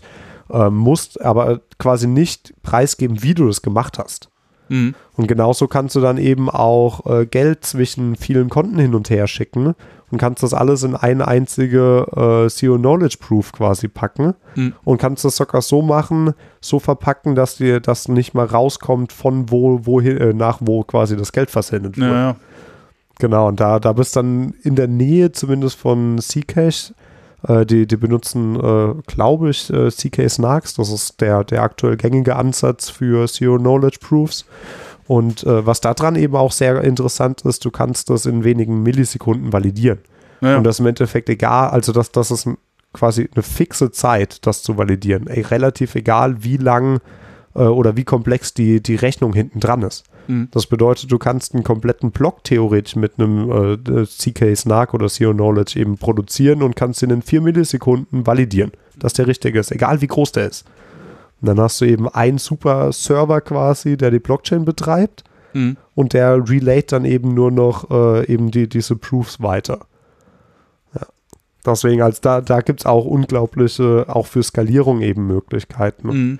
Ähm, und das ist auch jetzt mit Layer 2, um, um quasi den Kreis zu schließen, äh, wieder relativ interessant, dass man, äh, als da wird jetzt gearbeitet an quasi Layer 2 Ethereum, was äh, oder Ethereum-kompatible Layer 2 Chain, die auf Zero Knowledge Proofs arbeitet. Und Mhm. das ist so ein bisschen Ja, stimmt, wollte- der heilige Gral. Ja, Ethereum wollte das auch rein. Ja, ja, die wollten das jetzt auch machen. Das ja. ist so ein bisschen der heilige Gral. Ähm, und man ist jetzt momentan an quasi die, die Smart Contracts so ab oder, oder ein Zero Knowledge Proof so zu bauen, dass man Smart Contracts in diesem Zero Knowledge Proof ausführen kann. Hm. Und wenn das geschafft ist und wirklich zuverlässig ist, das ist, äh, ich glaube, CK EVM, also EVM ist Mhm. die Ethereum Virtual Machine, quasi die Smart Contract Runtime. Ähm, sobald CK EVM mal wirklich public ist und stabil ist, äh, dann kann theoretisch Ethereum quasi eigentlich ins Unendliche skaliert werden. Und dann kannst du damit wirklich äh, hier beim Bäcker äh, für, für 30 Cent Brötchen kaufen.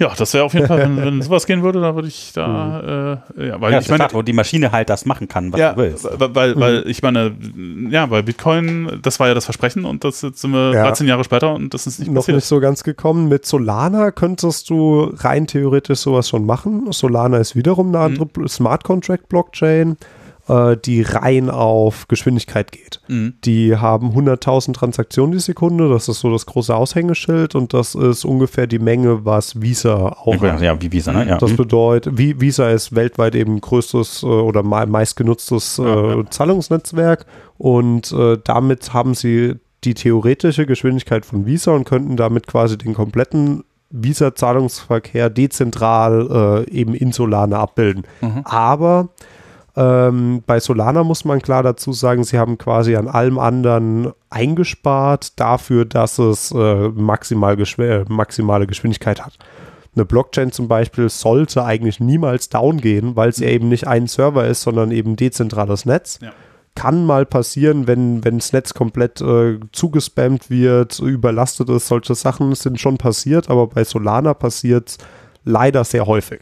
Mhm. Und äh, Solana ist auch nicht so dezentral oder so verteilt wie, wie andere Netzwerke. Mhm. Also quasi an allem wird so ein bisschen, sag ich mal, optimiert, dass es dann Richtung Geschwindigkeit geht zu Kosten von vielen anderen Sachen. Aber es ist trotzdem noch eine dezentral oder verteilte Blockchain, nur nicht so verteilt wie andere und nicht so zuverlässig, aber unglaublich schnell. Und eben auch Smart Contract kompatibel. Und das ist, ja, da gibt es das sogenannte Blockchain-Trilemma. Und das Mhm. ist im Endeffekt äh, Geschwindigkeit, Dezentralisierung und Sicherheit. Das sind Ja. die drei Sachen. Und im Endeffekt, wenn man eben in eine Richtung optimiert, Ja, gehen dann die anderen zwei Sachen ja, ja, ein bisschen Ja, also. Dezentralisierung ist das, was man am meisten wahrscheinlich verzichten kann, weil die Leute alle Sicherheit und äh, Geschwindigkeit wollen. Ne? Ja, es, äh, äh, Ja, ja, jetzt, ja, ich meine, dann geht halt auch so ein bisschen der Use oder der USP von der Blockchain quasi drauf, weil wenn du nur Geschwindigkeit und Sicherheit haben willst, kannst du theoretisch auch irgendwo lokalen Trusted Server betreiben. Mhm. ja, oder ich meine, die, die, die Konkurrenz ist eigentlich im Grunde PayPal. Ja, Ja, zum also Beispiel, ja. äh, Genau. da, da gab es auch ein sehr schönes, sehr, da gibt es eine schöne, schöne Anekdote. Ich weiß gar nicht, wo ich die gehört, äh, äh, ich weiß es auch nicht, ich glaube in irgendeinem Podcast habe ich das auch ge gehört, äh, ähm, dass halt äh, ähm, äh, David Schaum damals halt, der hatte Patente auf dieses eCash-Verfahren. eCash-Verfahren funktioniert äh, ungefähr so, also da ist, ist halt zentral, zentrale, also Deutsche Bank hat das mal versucht zu implementieren. Äh, oder du hast halt irgendeine Trusted Third Party, halt wie Deutsche Bank oder sowas, oder irgendeine Zentralbank und die unterschreibt halt Geldscheine. Sozusagen unterschreibt deine, deine, deine ähm, Designierte digital. Münzen, ja? Äh, okay, genau. Und da schreibt dir halt, das Problem ist jetzt natürlich, was du nicht willst, du willst halt, dass es äh, Geld ist, dass es anonym ist. Wie kriegst du das hin? Ja, das kriegt man so hin. Also, wenn die, wenn die Bank selber die Münzen ausgibt, ja, denen eine ID gibt und die unterschreibt, dann könnte sie ja auch überprüfen, okay, sind die schon mal ausgegeben worden. Ja, mhm. dann beim Bezahlen kann ich halt das Double Spending-Problem dadurch lösen, dass halt ich, wenn ich eine Münze annehme, frage ich die Zentralbank, mhm. sag mal, äh, ist sie schon ausgegeben worden oder nicht? Mhm. So, das Problem ist dann aber, wenn ich mir jetzt sozusagen solche Münzen kaufe bei der Bank, dann weiß die Bank ja sozusagen, äh, wer da welche. Transaktionen gemacht hat und mhm. äh, also eigentlich jeder, das ist halt schlecht. Aber man kann das dadurch lösen, dass man sagt, okay, man gibt der Zentralbank hier, äh, man, man denkt sich selber eine, eine ID aus mhm. und äh, schreibt da rein, das sind jetzt irgendwie 10 Euro oder so und äh, äh, packt das halt sozusagen in Umschläge und äh, gibt der Bank 100 davon, die packt 99 aus und sagt, okay, ich gehe davon aus, wenn die alle gleich waren, dass im 100. das gleiche drin ist, macht das halt zufällig, okay. unterschreibt den blind, sozusagen, dass sie, so, äh, sodass sie nicht gesehen hat, wer das war und dann äh, quasi kann ich, Approach. das ist auch eine sehr interessante Idee und dann kann ich damit halt hingehen und damit bezahlen. Das heißt, ich kann halt sozusagen, es geht mit RSA, es geht, äh, glaube ich, mit Diffie-Hellman auch, es kommt halt auf das äh, Public Key-Verfahren mhm. an, das muss kommutativ sein und dann kann ich das sozusagen hinterher wieder entschlüsseln für mich, kann damit mhm. zum Händler gehen und sagen, hier, das ist meine Münze und die ist von der Zentralbank unterschrieben, sozusagen, aber die Zentralbank weiß überhaupt nicht, dass es die gibt und die weiß auch nicht, dass sie mir das unterschrieben Interessant. hat. Und ähm, Genau, das war das äh, sozusagen, äh, damals gab es ja auch ganz, schon ganz, ganz viele Überlegungen zu allen möglichen Geschichten und äh, David Schaum hat das äh, quasi, hatte da Patente drauf und äh, hat das an die Deutsche Bank irgendwie auch so ein bisschen verkauft gekriegt, aber es ist dann nicht, nicht wirklich eingesetzt worden und der, der, das Ding war wohl irgendwie, er hat irgendwie zu viel Gebühren verlangt oder das war alles zu kompliziert, mhm. hat irgendwie nicht funktioniert und äh, PayPal hatte dementsprechend zu einer ähnlichen Zeit einen Sales Pitch, wo sie eine Präsentation gemacht haben, auch den Banken gegenüber und gesagt haben, also wir haben hier eCash von David Schaum, wir haben hier diverse Geschichten, wir haben hier blinde Signaturen, wir haben dieses Zeugs, wir haben alle möglichen Geschichten und Kryptographie und hier und da und äh, was es alles für Verfahren gibt. Das ist total interessant. Das haben wir alles nicht. Aber wir haben hier folgende drei Millionen Benutzer, die das schon tatsächlich benutzen. Hm. Das ist das, was wir haben. Und das Ach, hat sich tatsächlich durchgesetzt. Und das hm. war das, was halt dann auch ja, große Teil des Zahlungsverkehrs halt übernommen hat. Ja, also mhm. die meisten Leute brauchen halt diesen ganzen Kram vielleicht nicht, sondern die wollen einfach nur irgendwie Stimmt ihr Bill bezahlen. Und dafür geht's. Ja. ja.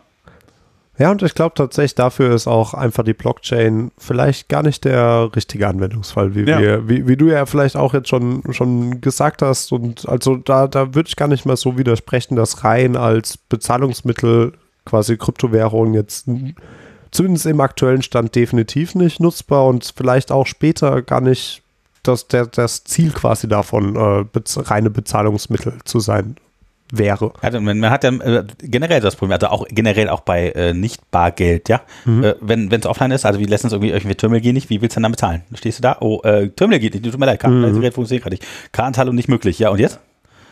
Wobei, da muss man ja sagen, dass äh, mittlerweile sehr viele Länder rein auf Kartenzahlung quasi umgestiegen sind, nur da Deutschland noch sehr hinten ja. dran ist. Ja, aber mein, klar, aber das, irgendwo das Scheine gibt es überall. ja, du, du, brauchst, du brauchst nicht viel, ja. Ich meine, äh, du brauchst eigentlich nur irgendwie äh, ein Netz äh, sozusagen äh, und du brauchst halt irgendwas, was mit deinem Handy reden kann. Also mhm. Handy hätte ja, äh, dann gibt es diese, diese Dinge von SumUp oder so, die kosten irgendwie 30 Euro oder 40, keine ja, Ahnung. Ja. Und dann kannst du Zahlungen annehmen. Also, ja gut, also schön Transaktionskosten mhm. drauf, aber ja. Du mhm. brauchst nicht mal irgendwie wirklich Strom. Also außer ein Akku, du brauchst vielleicht noch ein Akku-Pack. Ja, gut, aber, ja, aber ja, ja. ja. Also wenn man das auch so bauen kann, dass es auch mit so Coins funktioniert, dann wäre halt die Frage, warum zahlt man in Euro, warum Coins? Und dann würde man das nehmen, was günstiger ist. Also für einen selber. Also mein, klar könnte man machen, aber also ich persönlich sehe wirklich die, den großen Vorteil quasi an den Smart Contracts einfach. Mhm, okay, okay, ja. Also, Gut, aber dann, dann bist du ja schon in, im Ökosystem selber drin. Das stimmt. Ja, Dann, dann bist du halt quasi schon so tief drin, dass du das halt äh, benutzen kannst, um das, also deinen eigenen Wirtschaftskreislauf damit am Leben zu halten irgendwie. Ne? Aber das ist halt, ähm, ja, ja, ja, ja, ich bin, ich bin gespannt. Ja, es ist, äh, ja, das mit den, dass es mit den Smart Contracts so wichtig äh, ist, hatte ich jetzt noch gar nicht so richtig. Mhm. Ich meine, der, der Rest mhm. ist eben wirklich quasi eine langsame Währung. Mhm. Ja. äh, eine langsame Version von, von PayPal oder sowas, was aber eben äh, trustless ist, was ein ja. riesen, riesen Punkt ist. Und deswegen ähm, wird es vielleicht in dem Fall ähm, dann sogar eher mit sowas wie Gold vergleichen. Weil ja. äh, da hast du dann eben, ich meine, Gold kennt man ja so ein bisschen als Reservewährung etc. Ja.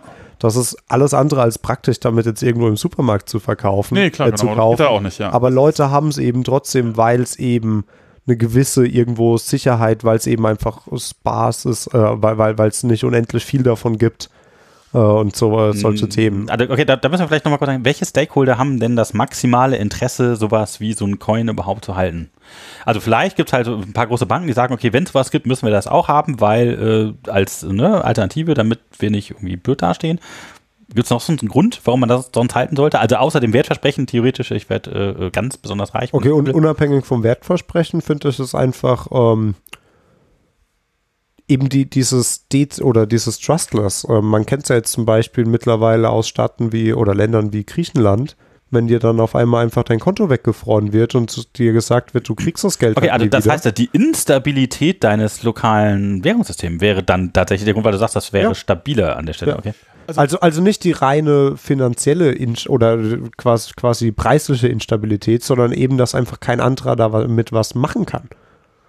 Nur ich kann damit was machen. Niemand anderes kann mir das einfach äh, wegnehmen, nicht meine Regierung. Ja, okay, also, äh, äh, also ich würde sagen, also wenn man da, da, da, dafür den Wert tatsächlich definieren würde, also ich, okay, ich äh, wäre sogar bereit zu akzeptieren, dass das halt einen gewissen Wert hat, also ich halt sozusagen äh, Wert transferieren kann, halt eben aus so einer Region irgendwo hin und ich kann auch Zahlungen annehmen, auch wenn meine Regierung sagt, das darfst du nicht, ja, dann kann ich das trotzdem Ja, ich tun. kann ja Sanktionen umgehen, zum Beispiel oder sowas halt. Ne? Ja. Alles komplett. Das kann ich, kann ich tatsächlich alles tun, aber die Frage ist, wie wichtig ist das für die meisten Leute, also wenn ich jetzt, also, Naja, also Gut. beispielsweise, du möchtest jetzt irgendwo einkaufen in einem Land, wo die Währung gerade Hyperinflation macht oder sowas. Ja. Das ist natürlich äh, der Grund, warum die Hyperinflation-Währung wahrscheinlich ganz rausfliegt und du komplett auf sowas gehst, was stabil ist. Also zum Beispiel, äh, nee, das, das kannst du ja auch in Dollar zahlen beispielsweise. Überall handeln die Leute Ja, mit da, Dollar, weil aber, die aber, aber das wär, der Wert dann, Wert dann tatsächlich, dass es, dass es so verwenden können, da müsstest du es ja so verwenden können wie Geld. Genau. Also ich meine, wie, äh, wel- welches Land hat es da umgestellt auf, auf Bitcoin? Das hat nicht funktioniert, auch wegen El Salvador. Ja. El Salvador, wegen, wegen wie viel Transaktionen kriegst du dadurch? Das geht halt nicht. Ja, Du gut, kannst aber nicht Bitcoin war dann wahrscheinlich die falsche Alternative. Die Ach so, gut, früh. ja, gut, ja. Das war so ein, also ein Early Adopter Thing vielleicht, das halt an der Stelle nicht funktioniert aus Gründen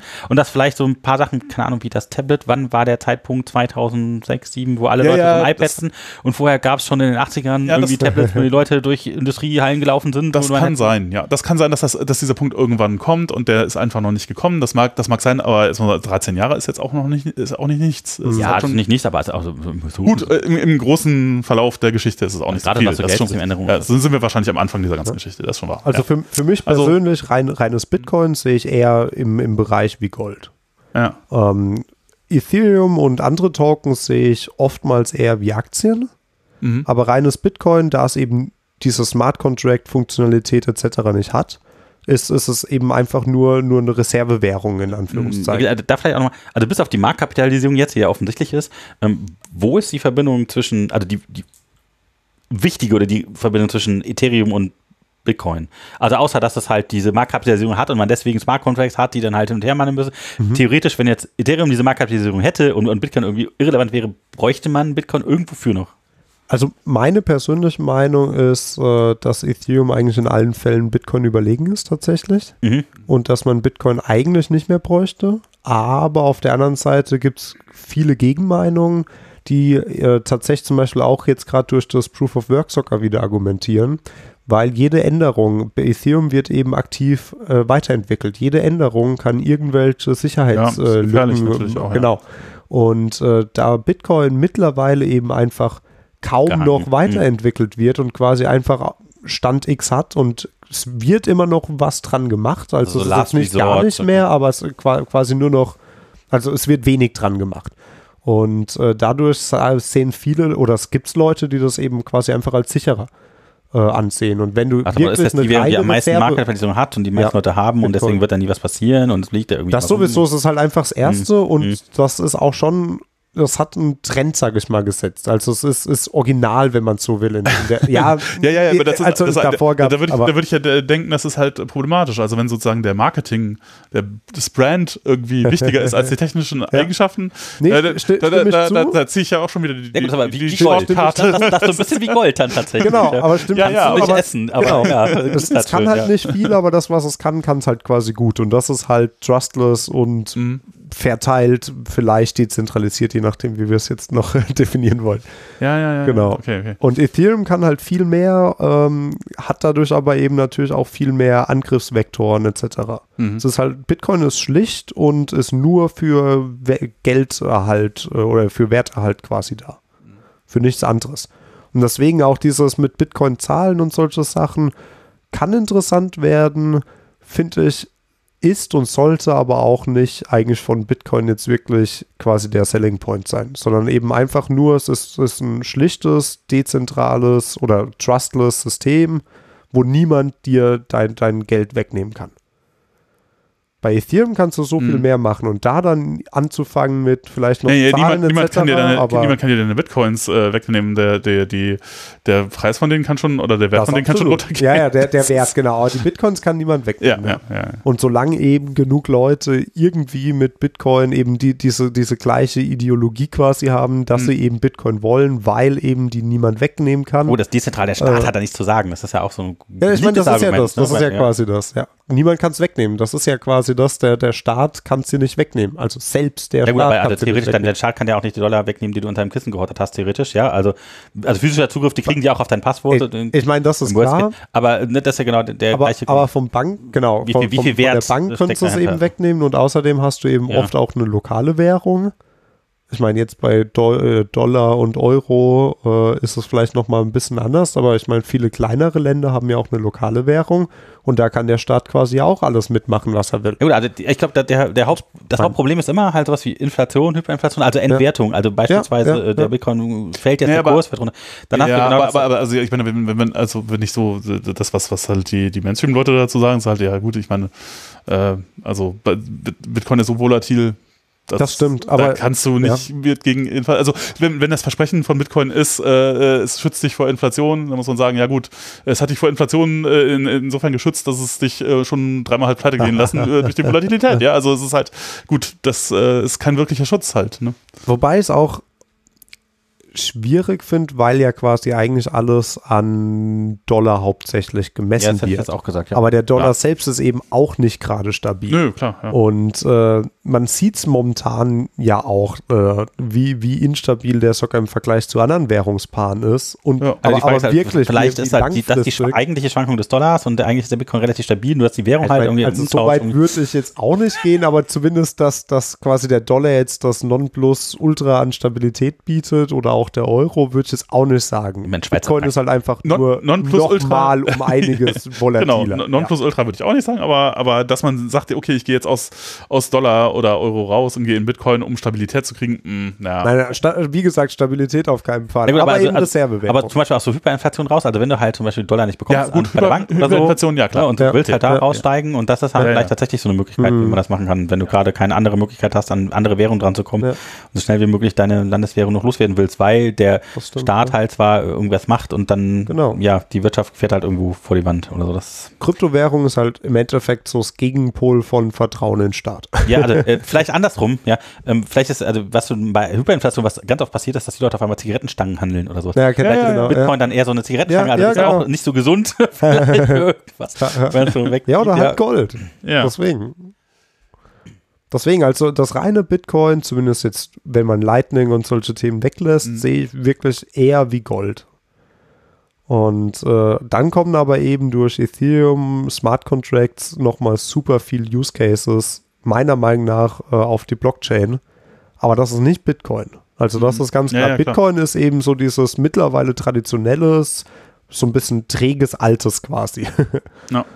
Und Ethereum ist es so ein bisschen noch das, das hippe Neue, wobei es da auch um einiges äh, neuere Ja, ich wollte gerade sagen, da gibt es ganz viele tolle neue hippe Währungen von, Ja, ja. Ahnung, Cardano. Ich, ich meine, die. Währung sowieso, aber die Blockchains auch von, von der inneren Struktur quasi. Genau, ich meine, die, die großen Alternativen sind da eigentlich, äh, da, da hast du eben Cardano mit, mit dem äh, Hotskin George, äh, George Hotskin, ähm, äh, der, der auch bei Ethereum tatsächlich mitgemacht hat. Als der hat zuerst Ethereum mit Vitalik Buterin. Ja, Ich wollte äh, sagen, gegründet, die Butter genau. noch ein tolles Foto posten. Ich habe eins, das muss ich euch gleich mal zeigen. Oh ja, nice.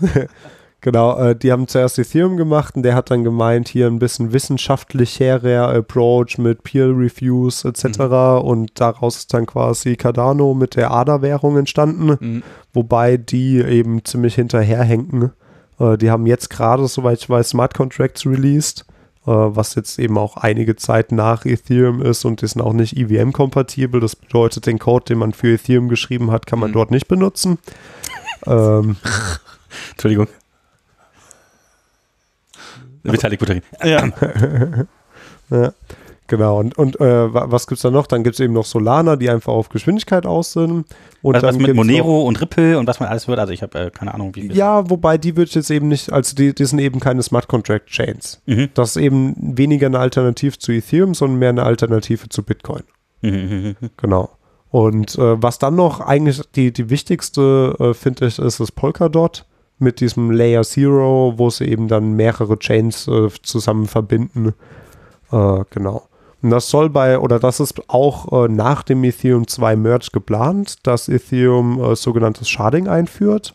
Und das ist im Endeffekt äh, dann auch, dass es quasi mehrere parallele Ethereum-Chains gibt, die dann ein Trust äh, oder ein, ein Kommunikationschannel haben.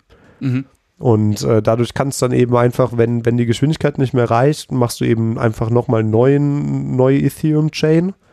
Ähm, und die sind aber alle durch eine Base-Chain, also wieder quasi eine Layer 0-Chain verbunden und können darüber dann, dadurch kann man dann eben Währung zwischen denen transferieren und Daten transferieren.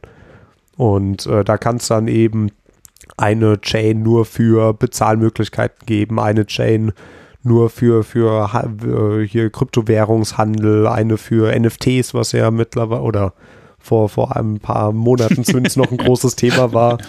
Tja, Ähm, ja.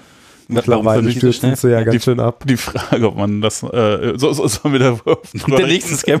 Ja, ich meine, das ist jetzt sehr.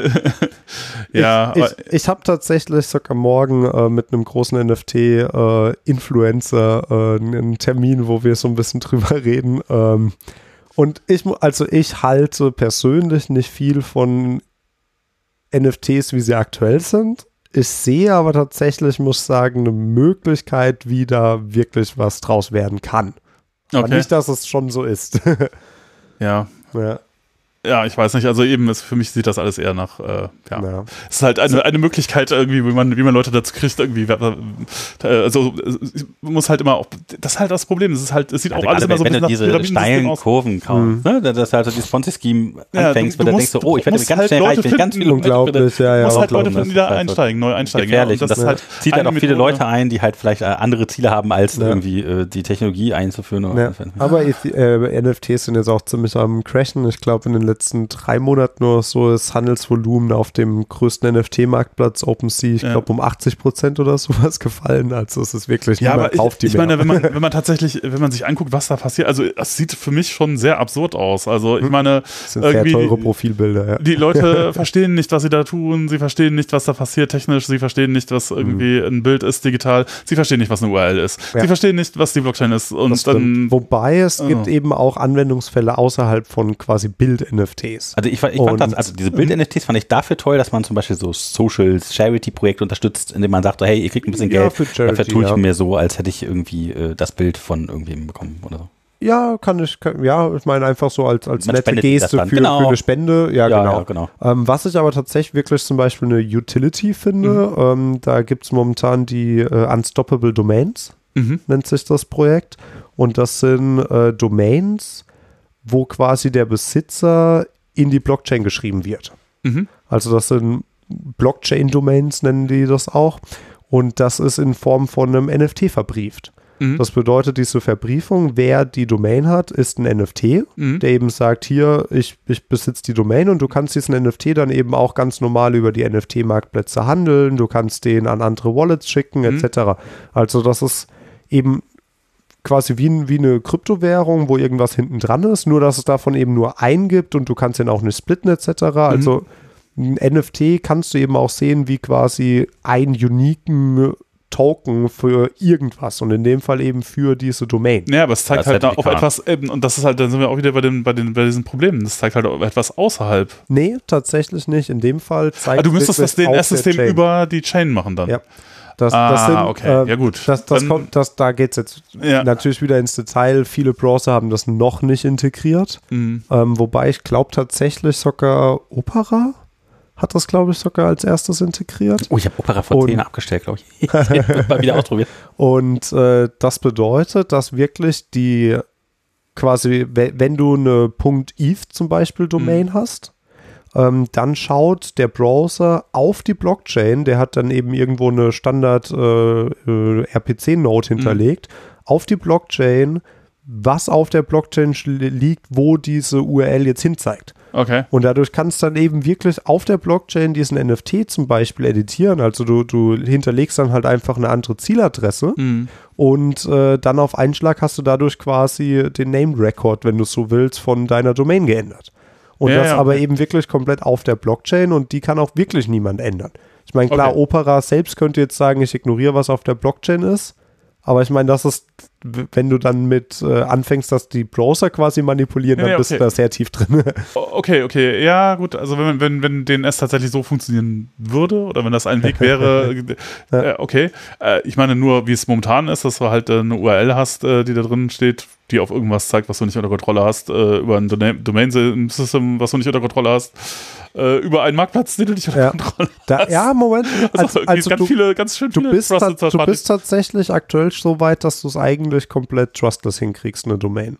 Wenn, Ja, okay, wenn du okay, diesen. ETH-Support hast, als Und für die .eth-Domain. Ja. Weil es gibt dann nämlich auch noch sogenanntes IPFS, äh, Interplanetary File System, auch ganz Mhm. lustiger Name. Ähm, und das ist ähm, Content-Based äh, Lookup, bedeutet du, du äh, dein Browser schaut nicht äh, einfach auf irgendeine Adresse und an der Adresse kann irgendwas geändert werden, sondern der sucht Content nach einem Hashwert. Und das bedeutet, du kannst dann quasi eine Webseite in IPFS speichern und zeigst dann einfach von deiner .eth-Domain auf diesen IPFS-Hash. Mhm. Und äh, eben, wenn der Browser das supportet natürlich, schaut sich dann der Browser in einem dezentralisierten Netzwerk wieder, sucht er eben diesen IPFS-Hash. Mhm. Und äh, das hast du natürlich davor erstmal hochgeladen auf IPFS und dann bekommt der Browser diesen, die, die Webseite, die dahinter liegt, ist zurück. Und Warum niemand kann den ändern. an ganz viele hässliche Webseiten aus den 90ern zurück. Für immer irgendwo gespeichert, ja. Das, Ja. Äh, IPFS ist nicht persistent. mhm. Also IPFS ist nur äh, quasi Content-based Lookup, also Hash-based Lookup quasi, aber die Daten, ähm, Ja, aber der Content selber, der muss die, nicht die mehr müssen nicht gespeichert werden. Also oft ist es auch so, okay, mhm. oft ist es auch so, dass öffentliche IPFS-Nodes quasi den Content speichern, der mal requested worden ist. Mhm. Bedeutet, du, du hast immer ein Gateway an IP, zu IPFS und wenn dieses Gateway eben einen Request bekommt, was es selbst nicht gespeichert hat, dann requestet das von anderen Nodes diesen Content und speichert das dann aber, nachdem es das zurückgegeben hat, auch selbst ab, dass wenn der nächste das eben holt. Und dadurch sind die, die Webseiten oder die Daten, kannst du ja alles reinspeichern, sind eben die, die häufig abgefragt werden, die sind quasi ganz oft auf ganz vielen Nodes und die Daten, die nie abgefragt werden, sind irgendwann auch weg. Und wenn du das ver- vermeiden willst, dann musst du eben deine eigene IPFS-Node laufen lassen, wo du eben auch, wenn niemand quasi deinen Content haben will, äh, den Content trotzdem vorhältst. Mhm. Oder es gibt auch sogenannte Pinning-Services, da zahlst du halt ein bisschen was an andere IPFS-Nodes, nur dass die dein Content eben nicht äh, wieder löschen, auch wenn niemand drauf zugreift. Mhm. Also das ist nicht persistiert, das ist nicht wie die Blockchain, das ist nicht, dass die Daten quasi niemals weg sind, Mhm. aber es ist eben nach einem Hash-basierten Lookup. Und dadurch kannst du eben so eine, so eine äh, Unstoppable Domain, also eine, eine ETH-Domain, kannst du eben einfach auf so einen Hash zeigen lassen und dann bist du wirklich komplett dezentralisiert. Mhm. Weil niemand kann eben an dem Hash was, also an dem Content was ändern, weil sonst stimmt der Hash ja nicht mehr und niemand kann die Blockchain verändern, wo ja drin steht, welcher Hash zu der Domain gehört. Mhm. Und alles, was dann eben noch dranhängt, ist, dass der Browser eben auch auf die Blockchain schaut, Sch- wo, schaut, um welchen Hash er nehmen muss. Ja, ja. Und dann den Hash eben auch über IPFS eben aufruft. Das sind zwei, zwei Systeme, die halt der Browser implementieren muss, ne? die Ja. .eth-Domain und die und IPFS. Aber wenn das gegeben ist, kannst du ein komplett dezentrales System machen, äh, komplett dezentral eine Webseite hosten. Mhm. Und da Hm. kann dann nicht mal die Regierung die Webseite zum Beispiel downnehmen. Also da könntest du jetzt Marktplätze für was weiß ich was zum Beispiel äh, draufbauen, so als eine Möglichkeit. Und da kann halt niemand irgendwas dran ändern. Und dann am besten noch über Krypto bezahlen. Das kann dann auch niemand ändern. Jetzt braucht man nur sein eigenes Satellitennetzwerk, das man die Ver- Internetverbindung aufrechterhalten kann. ja, genau. Starlink. Musk macht das schon mit. Ja, Ja, also, ne, eigenes Internet, ja. Das, ich meine, man sieht halt, es geht halt alles auf Trustless und Dezentralisierung im, im Crypto-Space. Ne? Ja. Und da, da in, in, jeden, in allen Richtungen sind da halt irgendwelche neuen, funky Möglichkeiten, wie man irgendwelche normalen Sachen halt Trustless bekommt. Und genau da ist halt der Crypto-Space quasi halt alles Mögliche irgendwie eben Trustless zu bekommen, ja. Das ist so das, Mhm. das große Ding. Und mit Smart Contracts hast du jetzt quasi Trustless Server, Trustless Backends, wenn du es so willst. Und mit Ethereum und Kryptowährungen hast du eben Trustless Währung oder irgendwelche Gelds, was weiß ich, Sachen, die einen Wert Ja. haben zumindest. Äh, ja. Mit IPFS, wie gesagt, Trustless hier File Hosting, Unstoppable Domains, Trustless URL Lookups. Und das ist halt ein, ein ganzes Ökosystem, was, wo halt alles irgendwie drum geht, wie kriegt man normale Systeme in diesen Trustless-Bereich. Und dann kannst du, was halt relativ cool ist, auf der Blockchain halt einmal was entwickeln, was dann halt für immer läuft ohne quasi Maintenance, weil es eben, wenn, wenn, wenn niemand trusted ist, kann es auch niemand geben, der irgendeinen Dienst quasi übernehmen muss. Ne? Mhm. Und zum Beispiel so eine Börse, die implementierst du halt einmal und die läuft dann bis an alle Ewigkeiten. Die wird vielleicht nicht mehr benutzt irgendwann, aber die, die läuft für immer. Hm, hm, hm. Ja. Dinge, die für immer laufen, aber äh, diese Episode irgendwie muss auch irgendwann mal zu Ende gehen. Ja, ich glaube auch, wir haben Äh, relativ glaub, wenig über Python gesprochen, also einfach eigentlich Ja, nur über das war- WebPy. Ja, aber ähm, es war vielleicht trotzdem interessant. Ja. Habt ihr vielleicht noch irgend, irgendeinen Hook zu Python aus dieser äh, Kryptowelt, den wir irgendwie vielleicht da noch anbringen können? Ich habe damit, ich habe kaum Berührungspunkte. Ich, äh, mit, äh, ich habe da nie irgendwas Aha. mit gemacht, daher weiß ich nicht, äh, ob es da irgendwas Interessantes gibt. Ich überlege gerade, wie das heißt. Es gibt, es gibt quasi ein komplettes Python-Toolkit, wie man Smart Contracts ähm, zwar in Solidity, also der Smart Contract-Sprache, schreibt, dann Mhm. aber über Python äh, quasi die ganzen Deployment-Skripts schreibt und äh, Tests schreibt, solche äh, Themen, automatische Interfaces zu diesen Contracts generiert.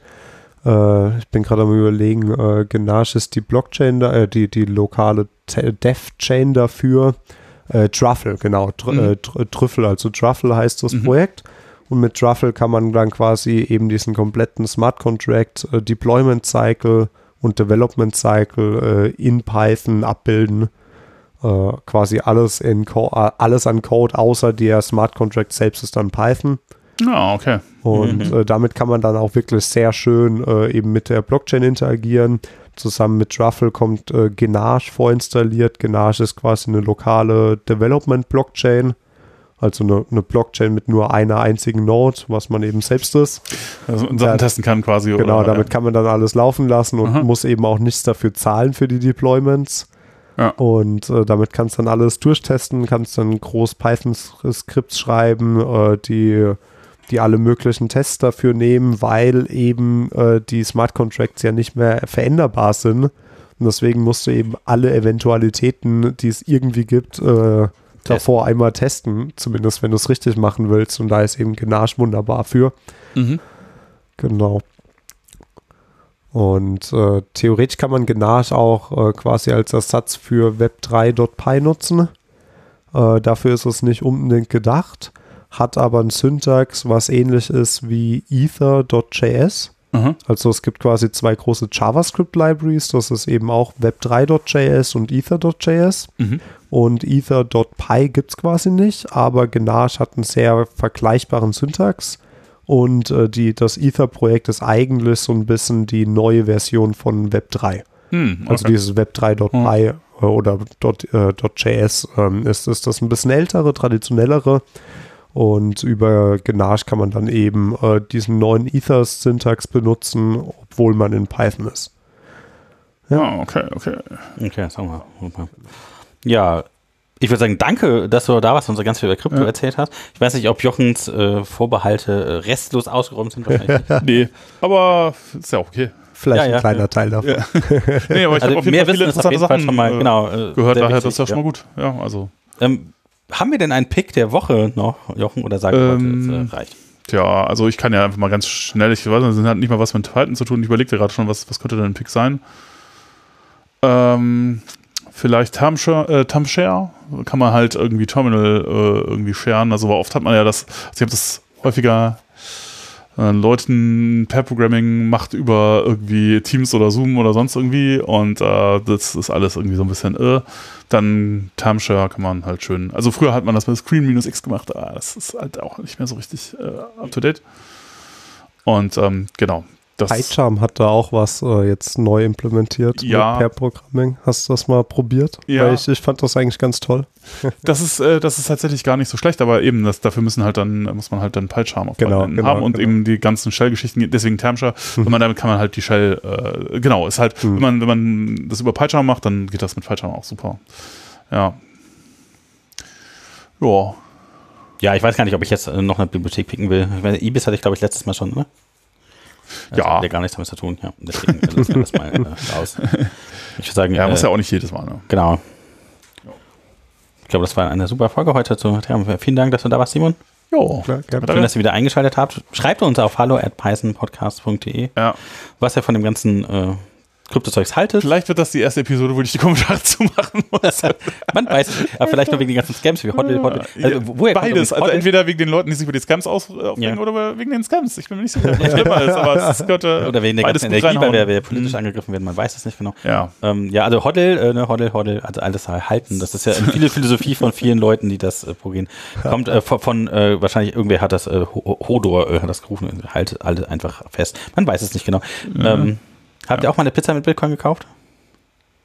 Ich schon. Du schon? Ja, ja, tatsächlich. Cool. Von meinen ersten 40 selbstgemeinten Stück habe ich das gemacht. Und dann, aber die sind auch alle wieder losgeworden. Also es ist keine Sehr äh, cool. Erfolgsgeschichte, aber so damals hatte man das, machte man das so. Oh, aber vier- Ja. 40 Bitcoin für eine Pizza ist auch. Ja, ich habe äh, 12 bezahlt für die Pizza, den Rest habe ich für andere Sachen raus. Aber egal.